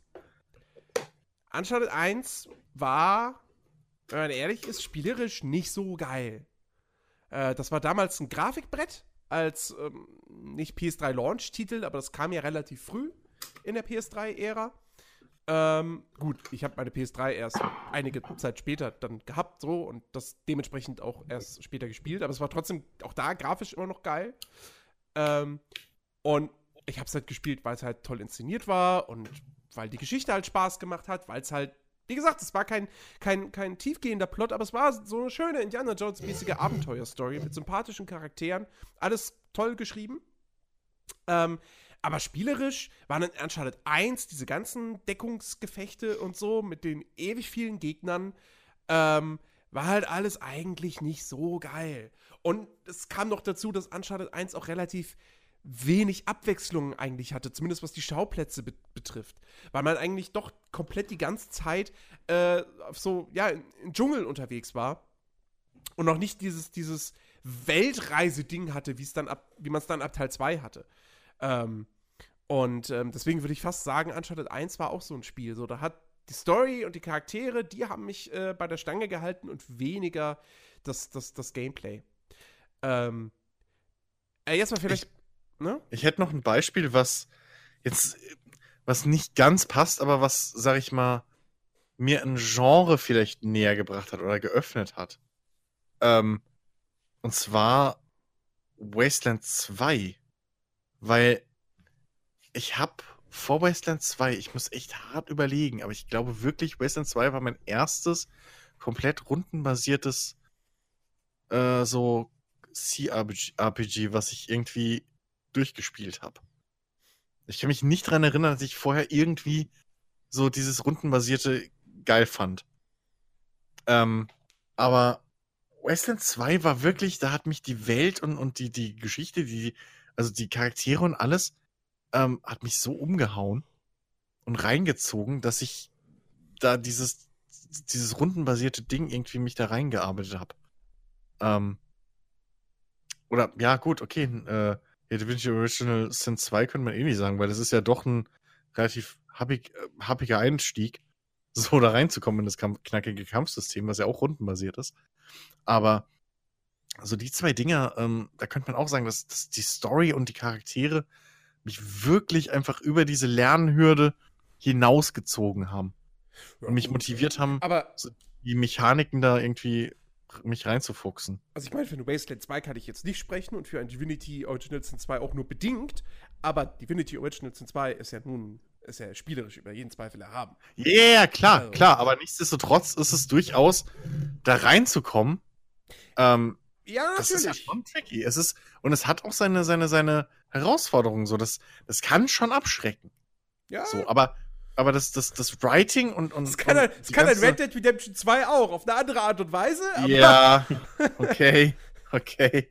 Ähm, aber ich meine jetzt wirklich so für, für mich persönlich und für Sandes kann ich ja nicht sprechen, ähm, waren es da wirklich auch die Stories, die mich halt erstmal reingezogen haben, weil du erkennst ja nicht, du erkennst ja die, die, die Tiefe von einem Kampfsystem wie bei einem ähm, Divinity Original Sin 2. Äh, Divinity 2 Original Sin, Gott, dieser Titel. Ja, Ähm, die, Entschuldigung, Divinity, Divinity Original Sin 2. Es ist zum Kotzen. Divinity 2. Divinity 2 war wieder was anderes. So, äh, du, du erkennst ja, du erkennst ja da nicht die Tiefe des Kampfsystems direkt am Anfang. ja, ja, klar. So, du musst dich da reinarbeiten und du kriegst halt auf die Fresse wie Sau. So. Und klar, das hat ein sehr geiles Spiel außenrum. Aber trotzdem brauchst du halt erst, also brauchte ich zumindest diesen, diesen, diesen, diesen Haken erstmal, der mich reinzieht. Und das war halt da auch wirklich die Story und die Charaktere und deren Geschichten. So. Und auch dann, wie sich die ganze Geschichte halt nach hinten raus weiterspinnt. Hm. Jetzt mal noch eine einfache Frage dann, nämlich um, um, dann, um auch vielleicht eine, eine Antwort auf die Frage zu finden, ähm, sind, sind Stories bei Spielen nicht vielleicht sogar egal oder, oder gar nicht mal so wichtig? Was sind denn Spiele, die ihr mega geil fandet, also wirklich mega geil, obwohl die eine wirklich beschissene Story haben? Äh, X2, X3, Ach so, X4. aber haben die? Ja doch, die haben einen groben Hauptplot, ne? Je nachdem, welcher Teil. also, ja, aber das, da ist halt wirklich irgendwie immer nur, ja, die bösen Aliens kommen und äh, so. aber ähm, ja, da war es wirklich halt nicht die Story, die mich da dran gehalten hat. Also da habe ich, da habe ich andere Sachen so. Also, mein- die Story. Mein Go-To-Spiel äh, dafür ist, äh, ist das erste Far Cry. Far Cry 1 ist ein Bombenshooter. Das war damals der absolute Knaller, aber die Story war Bullshit. Die war einfach kompletter Bullshit. Und ich frage mich bis heute auch so ein bisschen, hat Crytek das ernst gemeint? Oder wussten sie, dass sie Trash produzieren? Ich glaube, sie haben es ernst gemeint, weil sie halt diese Alien-Scheiße weiter in mehreren Spielen noch Ja, das war ja, das war ja gut. Achso, das, war, Cry ja- 1 das waren ja da irgendwie Zombies oder so. ein das war Quatsch. Mutanten. Mutanten. Oh, Mutanten waren es. Ne, man, so- man wollte da, äh, dieser, dieser, dieser Dr. Krieger, auch ein geiler Name, er wollte, ja, er wollte ja Supersoldaten erschaffen. Ja. Ja, gut, okay. Aber es ist halt, ja, mein Gott. Ähm. Ach Gott. Ja, ähm, also mir fällt da als allererstes halt äh, ein, zum Beispiel Monster Hunter World war ja auch so ein Ding. Ja, Story. Mäh. Was? Ja, gut. Okay. Ich wusste nicht, dass du die so großartig fandst, aber alles klar. Hallo? Die werde ich meinen Kindern noch erzählen. Chris, Ja, Chris hat genau. geweint, als er den, als er den ersten Ratalos getöt, getötet hat. Mhm. klar. Weil er so viel Mhm. Mitleid mit ihm hatte. Mit seiner Ja. Familiengeschichte. Pucci, best, bester Charakter in Spielen überhaupt. Ey, Pu Pu Pucci, an Pu also mit Pucci verbinde ich mehr als mit jedem Charakter in Division 2. okay, das kann ich sogar nachvollziehen. ähm, nee, naja, halt, oder hier Schatten des Krieges, was ich halt neulich erst wieder da ewig lange gespielt habe. Naja, ist halt auch die Story eigentlich völlig egal. Also, oh, was habe ich, was hab ich da letztens in der Steam-Bewertung äh, gelesen? Ähm, ähm, ähm, äh, äh, äh, das Design von Kankra ist, oder von, also von Shelob, Shelob, Shelob, wie auch immer man sie ausspricht, ähm, das, das, ihr Design ist so toll. Und ich mir dachte so, okay, ach Gott, okay. Wie alt bist du? Hä? 14? also, wie, wie okay. kann man es geil finden, dass sie, dass sie um, aus Marketinggründen im Prinzip aus einer Spinne eine heiße Frau machen? Das, äh, naja. Ja, ist halt vor allem super kreativ, ne? Ja, total. Hat ja noch nie jemand anders gemacht. Äh. Hm.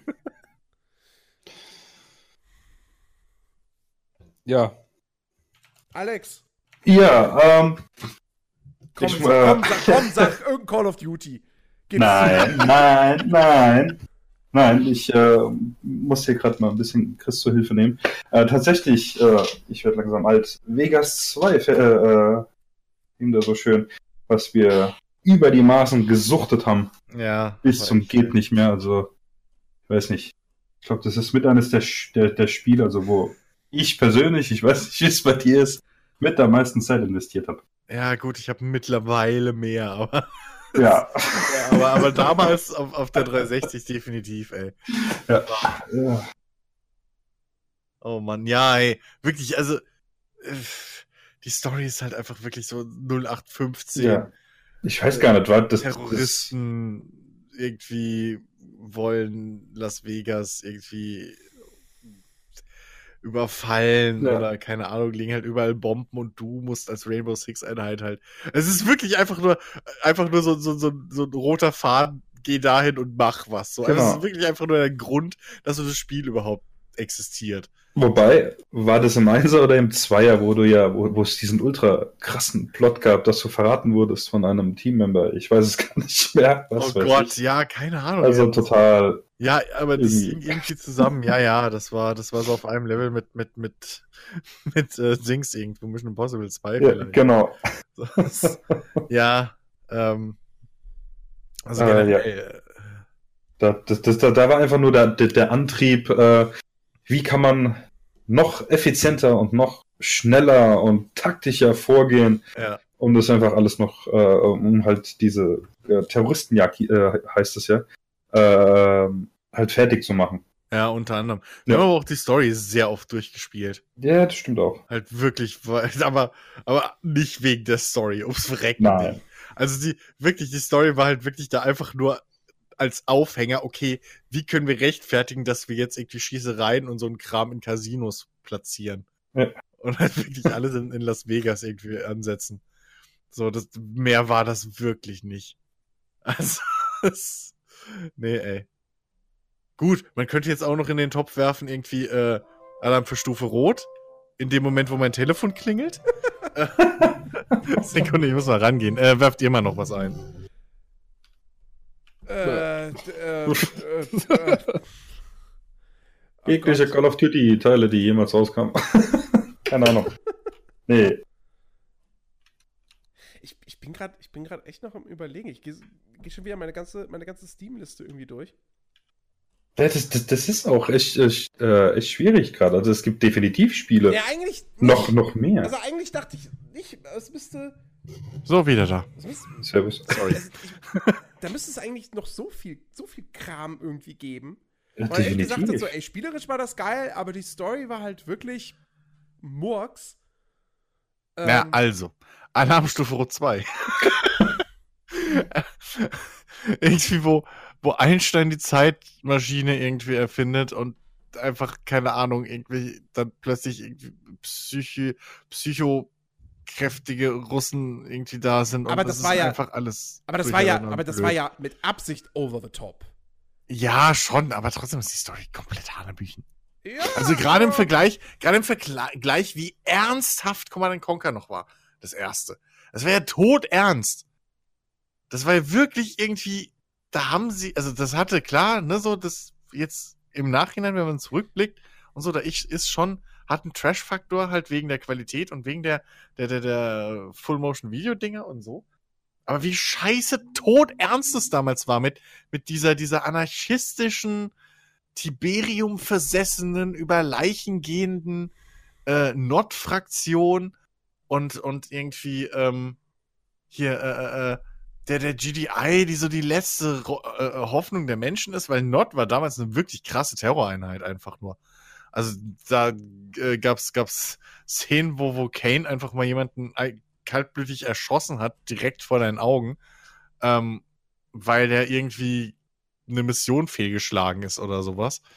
Ähm, und also da war das wirklich noch richtig, richtig hart. Und, und hat noch versucht, düster und edgy zu sein und so. Und da hat Not auch noch regelmäßig Zivilisten getötet und den ganzen Kram gemacht. Also sie waren wirklich, wirklich böse. Ähm, und dann kommt halt da so ein Zeitreise-Ding um die Ecke und das ist einfach, naja. Also. oh Mann. Ist ich wüsste ansonsten auch. Mir ist tatsächlich gerade noch mal ein Beispiel eingefallen. Gute Story, nicht so gutes Gameplay. Ähm, Oh, Und es ist ein Wunder, dass, dass ich das bislang noch nicht genannt habe, weil ich das Spiel halt liebe. Und das ist Alan Wake. Das auch, oh ja. das ist kein Spiel, Ja. was man aufgrund des Gameplays. Also das Gameplay ist an sich schon gut. Es ist und okay. eine nette Idee, aber die haben halt leider nur diese eine Idee gehabt. mehr nicht mehr. Das ist halt von, von Anfang, du denkst am Anfang so, ah, okay, ja, ich habe die, ich, die Gegner, also ich muss die Gegner erst mit meiner Taschenlampe bestrahlen, da, damit, damit dieser Schutzschild um sie herum sich auflöst und dann schieße ich mit der Pistole auf sie. Aber wenn ich im Licht bin, dann bin ich safe, alles klar, okay, ja, cool. Okay, mal gucken, was noch dazu kommt. Nichts. Okay, alles klar, dann spiele ich halt das jetzt bis zum Ende. Ja, okay, gut, später kommen dann noch so die Passagen, wo, ähm, wo irgendwie die, die, die, die Welt um dich herum irgendwie sich, sich verändert und, und, und äh, gefährlich wird, weil dann irgendwelche Sachen durch die Gegend fliegen und so weiter und so fort. Aber das war schon ein sehr repetitives Spiel. Hm. Ähm, und äh, ja, man hat das gespielt, weil man wissen wollte, wie die Story ausgeht. Zum Glück sind sie ja kein Studio, was irgendwie nochmal ein Spiel gemacht hat, was im Prinzip auf einer Idee basiert hat. Ja, aber Quantum Break war, fand ich spielerisch besser. Quantum Break ist, ist äh, so ein bisschen das Gegenteil. Das, also, es heißt jetzt keine schlechte Ja, eben, Story. da ist aber die Story scheiße. Nee, fand ich nicht. Und die Serie, die dabei ist, ist Ich- kacke. Ja, okay, diese Serienfolgen waren nicht gut. Aber die Geschichte von Quantum kacke, Break, die die, Geschichte von Quant die Geschichte von Quantum Break ist so viel besser als ganz viel anderer Kram in Videospielen. Da lasse ich nichts drauf kommen. Die war nicht so geil wie in Alan Wake. Der hat auch dieses das Mysteriöse gefehlt. Das war halt eine Was, Blockbuster-Story. was ist Aber- daran, äh, okay, okay, erklär mir, was an der Geschichte geiler ist als in so vielen anderen Spielen. Erstmal ist eine Zeitreise-Story. Zeitreise-Stories sind immer cool. So, Äh, Gegenargument, Alarmstufe Rot. Weiter. Kann ich nicht argumentieren, weil ich Alarmstufe Rot nicht gespielt habe und ich kenne. Ich weiß nur, dass es Trash ist und auch nichts anderes als das sein möchte. Okay. Aber, sorry. Also, ganz ehrlich. Es ist, es ist eine böse Welt, es ist eine böse Corporation, die halt mit ihrer Zeitreiseforschung die Weltherrschaft Ja, aber Krams so böse ist der will. Bösewicht eigentlich auch wieder nicht. Der ist nämlich nicht einfach nur böse. Sondern? Naja, der hat halt nicht nur einen Charakterzug. So, das, Ja. das ist schon mal was, was viele andere Spiele nicht leisten. Du kannst seine, Mut Nun. du kannst seine Motivation nachvollziehen.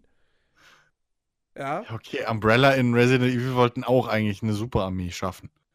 ja, das ist Ja, jetzt auch. nicht irgendwie was, wo ich sagen würde, ach so, ja dann. ihr wolltet Supersoldaten schaffen, ja okay, dann, dann verstehe ich natürlich, dass sie so ein Virus da macht und Ja. und dann vertuschen wollt, dass ihr daran schuld seid und so. Ja, klar. Alles klar, logisch. ja sie ja. wollten nicht, dass der Aktienkurs fällt. Also ich meine, das ist vollkommen Ja, nachvollziehbar. logisch. Wesker ist eigentlich so voll missverstandene Persönlichkeit. Eig eig eigentlich, ist, eigentlich wollte er nur, nur Gutes. Ja. Nein, nein, wirklich. Qu- Quantum Break hat echt keine so schlechte Geschichte. Die ist wirklich gut. Ähm, diese, ja, wie gesagt, diese, diese, diese Serienfolgen, die waren vom, vom, vom Produktions-, vom Production Value her, war das, war das weit unter, unter dem, was, was man so gewohnt ist äh, von Serien in der, in der heutigen Zeit. Ähm, aber dennoch, die Geschichte war schon, war schon gut. Ihr fehlte halt, was mir da gefehlt hat, war halt so dieses, dieses Mysteriöse. So, Alan Wake hat halt auch wirklich, ich meine, dieses, dieses Ende von Alan Wake, das ist für mich immer noch, es ist ein super offenes Ende. Es ist ein fieser Cliffhanger, trotzdem ist für mich eins der besten Videospielenden. Weil am Ende ein Satz gesagt wird und dann sitzt du und dann nicht so, was bedeutet das? Oh Gott, okay, ich gehe sofort ins Internet und lese mir Theorien durch und so. Und das ist, ach Gott, ich will Alan Wake 2, verdammt. Mann, Ja, das kriegst du ja nicht. ich hoffe wirklich, ich hoffe so sehr, dass Control, dass das ein Erfolg wird. Wird's nicht. Ich hoffe trotzdem so sehr, dass es ein Erfolg wird und dass Remedy dann die Kohle hat und sagt, komm, wir, wir machen jetzt Alan Wake 2. Wir, wir können uns das leisten. naja. Control kommt übrigens im August. Ich freue mich drauf. Das wird bestimmt super. Ja. Hast du nicht gerade das Gegenteil behauptet? Was? Ach nee, ein Erfolg meintest du. Äh, Ja, ja. Ja, ja, schon gut. Ja, dann kaufst doch einfach tausendmal. ja, eben. Vielleicht mache ich das hier. Na. Gut, am Ende des Tages kriege ich aber krieg ich die Rezensionsmuster. Gibt gar kein Geld dafür aus, wahrscheinlich. Ja, dann kriegst du auch keine Alan Wake 2. äh, nee, was wolltest du gerade? Ja, doch, Alan Wake. Ja. Also, Jens, du musst auch mal investieren. Nun Oh, ja. Mann, ey. Ja, aber wie ist es jetzt? Sind Stories vielleicht sogar, ist, ist eine gute Story gar nicht so wichtig für Videospiele? Das Ding ist halt, wenn man es wirklich nüchtern betrachtet, ist halt die Antwort leider ja. Mhm. Ähm, es gibt halt zu viele Spiele, die komplett ohne Story funktionieren und es gibt Mhm. zu viele Spiele, die trotz schlechter Story funktionieren, weil halt das Medium-Videospiel einfach andere Stärken und Pfeiler hat, auf denen es halt aufbaut. So, wo, naja, sag ich mal, die, die, eine gute Story ist dann mehr oder weniger nur der hübsche Anstrich. So, das, das Fundament und alles ist halt, sind halt andere Sachen. Aber, ähm, ja, nichtsdestotrotz bleibt ja trotzdem zu hoffen. So. für die, für die, für die, äh, ja, für, für die, für die, das, das, das Werk Videospiel an sich, dass es sich da eben mal weiterentwickelt. Eben, ich, das, deswegen, ich, ich, ich würde auch nicht diese Folge beenden wollen mit der Aussage, ja, Stories sind für Videospiele eigentlich gar nicht so wichtig, damit Videospiele funktionieren. Ähm, weil, wenn man, wenn man das Dann frag doch nicht! wenn man, wenn man das nach draußen trägt, ähm, dann, dann, dann habe ich halt irgendwie so ein bisschen das Gefühl, dass, natürlich, weil alle Entwickler da draußen unseren Podcast hören, dass sie dann sagen so, ach so, ja, dann brauchen wir uns ja auch wirklich gar keine Mühe geben.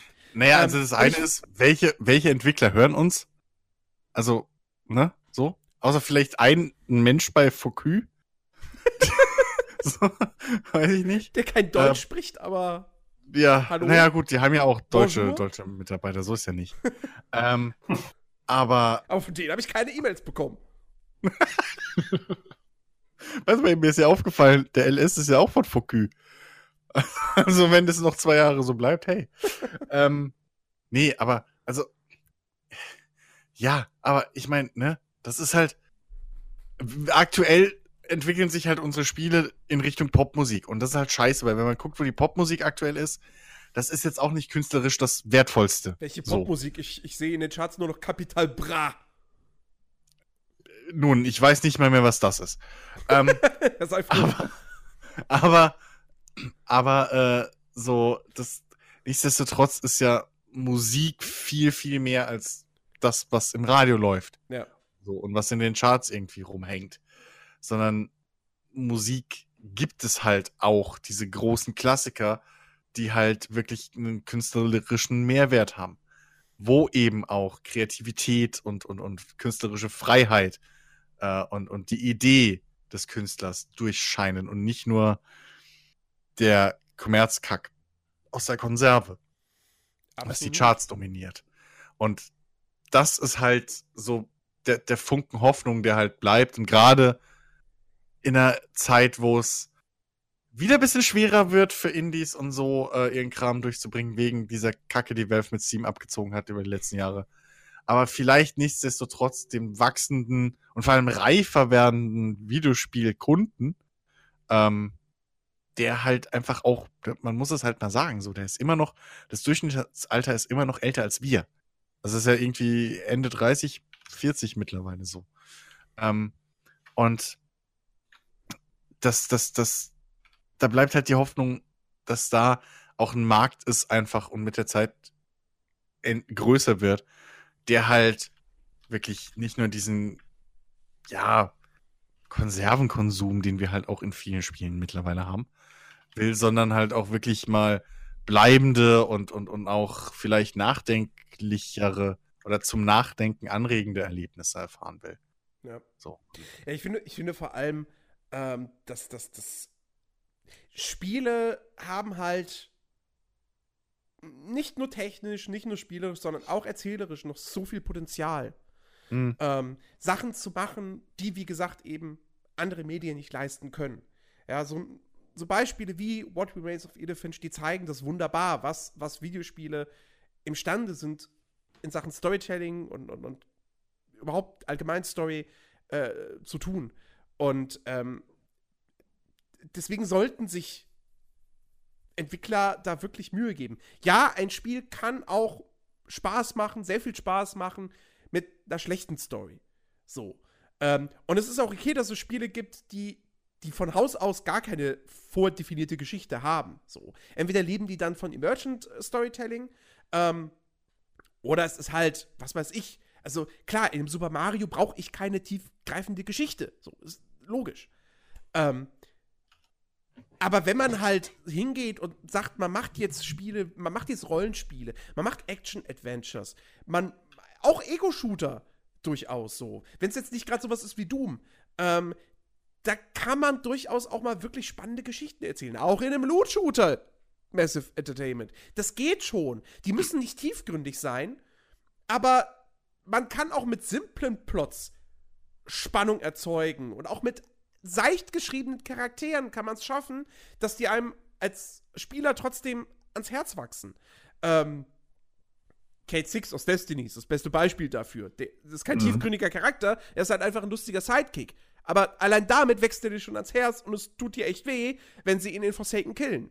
ähm, und äh, ja, deswegen, liebe, bitte, liebe Entwickler, so, ja, traut euch da mehr, äh, äh, ähm, investiert mehr in, in, in die Geschichten ähm, und versucht halt auch wirklich das Medium und die Interaktivität zu nutzen.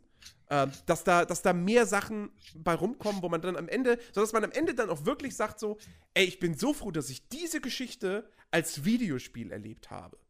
Und ich finde, das kann man halt nicht bei so vielen Titeln sagen. Bei vielen Spielen kann man dann am Ende auch sagen so, ja, okay, also die Geschichte hätte auch ein Film sein können. So. Deswegen habe ich das Spiel jetzt nicht gespielt. Ähm, ich, ja, das ist so meine, meine Hoffnung, mein Wunsch, meine Aufforderung an die, an die Hersteller. Also, also, wenn ich mir mal so die, den, den Spielemarkt und, und so die Entwicklung und auch vor allem das, das, das, äh, über, die übergreifende Qualität, die Videospiele mittlerweile haben, anschaue. Ich glaube, früher oder später kommen gerade die Großen nicht darum herum, äh, äh, Mehrwert auf Story zu legen. Weil, naja, also es gibt halt jetzt auch schon Indies und, und mittelgroße Studios, die halt Grafik und Kram können. So. Das ist, es gibt nicht mehr dieses AAA-Merkmal, so von wegen, okay, wenn ich ein gut aussehendes Spiel will, dann muss ich warten, bis es halt, oder dann kann ich das nur kriegen von einem äh, äh EA oder, oder Ubisoft gepublishten Spiel, so. Das gibt es halt nicht mehr. Und das wird auch in Zukunft immer weniger der Fall sein, weil halt eben diese ganzen, die ganzen Engines und so, und ich glaube auch, was Grafik an sich angeht, da, da passiert die Entwicklung immer langsamer. Das heißt, die, die ganzen kleineren Studios und Kram haben immer mehr Zeit aufzuholen. Und der ganze Kram wird immer effektiver und günstiger. Und wenn man sich halt so anguckt, die, die Größen, die immer noch so vorne wegstehen, und das merkt die Industrie natürlich auch. So ein Rockstar, wir haben es vorhin schon angesprochen. Da ist eben halt dieser ganze Story-Kram und so. Das ist ein großer Teil, warum diese Spiele jedes Mal so ein Erfolg sind. Und ein Cyberpunk wird halt wahrscheinlich auch für, für ähm, CD Projekt wieder so ein, so ein, so ein Ding sein, wo eben, wo eben auch diese Story und dieses Herzblut und diese Kreativität in dem Spiel und in der Spielwelt auch wieder so, ein so, so, ein, so ein herausstehendes Merkmal sein werden. Ich finde es ja persönlich ein bisschen schade, wie, wie wenig durch dieses ganze Anthem und Kram, Brimborium, weil ich ja letztens schon mal irgendwie angesprochen hatte, wie wenig eigentlich Metro Exodus da sein, sein, sein, sein, sein, sein Licht sein, im Rampenlicht steht. So, das, das, das ist irgendwie voll rausgefallen. Ähm, aber so Spiele, wenn wahrscheinlich so am Ende des Jahres, gerade bei den Game Awards oder so, immer mehr, glaube ich, in den Vordergrund rücken, weil die bleiben im Hirn hängen. Und hoffentlich in den nächsten Jahren wird es immer mehr Spiele geben, die halt durch ihre Story äh, immer mehr so nach außen kommen und, und sich eben von der Masse abheben. Ja? Hellblade, auch so ein Ding. Das wäre wahrscheinlich ohne die, die, die Atmosphäre und den ganzen Kram und die, das Thema, was es behandelt und wie sie es erzählen, nie im Leben so ein, so ein, so ein Name geworden. Und wahrscheinlich, also das ist so ein bisschen meine Hoffnung und meine Prognose, wird es einfach irgendwann nötig werden, dass ein Assassin's Creed äh, eine gescheite Story hat auf hohem Niveau. Weil das einfach dann das Einzige ist, wo, wo sich großes Budget noch irgendwie absetzen kann. Verpresst. Wie seht ihr das? Meint ihr, seht ihr das ähnlich? Ja, also klar, ich denke schon, auf jeden Fall. Ähm, du musst ja, du, du brauchst ja auch ähm, ein gewisses Merkmal, um dich halt von der Menge abzugrenzen, so und, und halt aufzufallen, gerade bei der ganzen schieren Masse an, an Spiele, die es halt gibt und die halt mit der Zeit halt auch gefühlt immer mehr werden. So, und ähm, ja, also wenn du dich dann schon in, in Zukunft grafisch nicht mehr abheben kannst und du nicht halt auf den ersten Blick siehst, das ist AAA, dann musst du halt das Geld investieren für Leute, die deinem Spiel einfach eine unvergesslich gute Geschichte schreiben und dein Spiel dann halt auch lange Zeit in Erinnerung bleibt und man halt lange, lange Zeit danach immer noch drüber sprechen wird. Wie Leute das heute halt immer noch über ein Witcher 3 machen. So, das schaffst du halt nur dann, wenn du halt wirklich Geld in die Hand nimmst und das dann auch umsetzt. Anders geht's halt nicht. Ich finde es, find ganz schön, dass ich jetzt der Letzte bin, weil im Prinzip, ihr habt alles schon gesagt.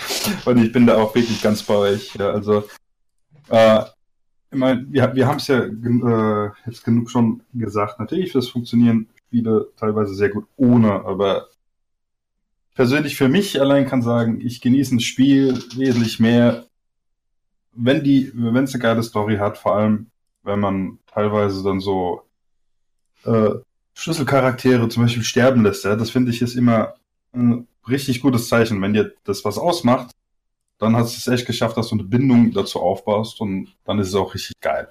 Und ich hoffe auch, dass äh, in Zukunft die Entwicklung viel, viel mehr in die Richtung geht. Allein auch schon aus dem Grund, wie ihr es gesagt habt, äh, wenn man halt im Gedächtnis bleiben will, wenn man sich ein bisschen abheben will, muss man halt äh, was Geiles liefern, ja, und nicht einfach nur schlecht kopiert, ja, sondern halt was Originelles, Eigenes rausbringen.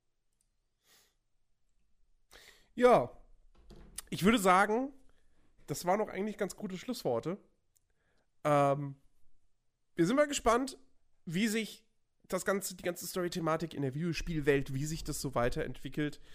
Ob Ubisoft irgendwann doch wieder das gute Geschichten erzählen für sich entdeckt. Vielleicht ja mit Beyond Good and Evil 2. Man weiß es nicht. Ja. Äh, aber wenn, wenn es da einen Hoffnungsträger äh, gibt, dann ist das meiner Ansicht nach, äh, glaube ich, dann doch eher das Spiel. Ähm, und ähm, ja, ansonsten mal schauen, was so, was so dieses Jahr die großen, die großen Story-Highlights äh, sein werden. Ähm, wer weiß, man weiß ja immer noch nicht, wann Cyberpunk so rauskommt, wobei, naja, ich sag 2020. Das, ähm, Natürlich. 20, aber Outer Worlds, The Outer Worlds, das könnte, könnte sehr, sehr gut werden. Was die Story Mhm. betrifft auch. Ja. ja. Ja, in diesem Sinne, liebe Leute, wenn euch die Story, die wir heute erzählt haben mit diesem Podcast, äh, wenn euch das gefallen hat, dann geht doch auf iTunes, gebt uns dort eine 5-Sterne-Bewertung, schreibt eine Rezension. Das hilft uns auf jeden Fall, äh, gesehen zu werden von Leuten, die uns noch nicht kennen. Ansonsten äh, verweisen wir euch natürlich, wie immer, auf unseren Discord-Channel. Da könnt ihr mit uns diskutieren über diese Folge, über das Thema oder was euch auch sonst so auf dem Herzen liegt. Ähm, und des Weiteren hören wir uns dann nächste Woche wieder mit einer weiteren spannenden Folge des Players Lounge Podcast. Äh, danke, Alex. Sehr, sehr gerne. Natürlich auch danke, Tschüss. Chris und Ben. Gerne. Kein Ding. Und bis zum nächsten Mal. Macht's gut. Tschüss. Ciao.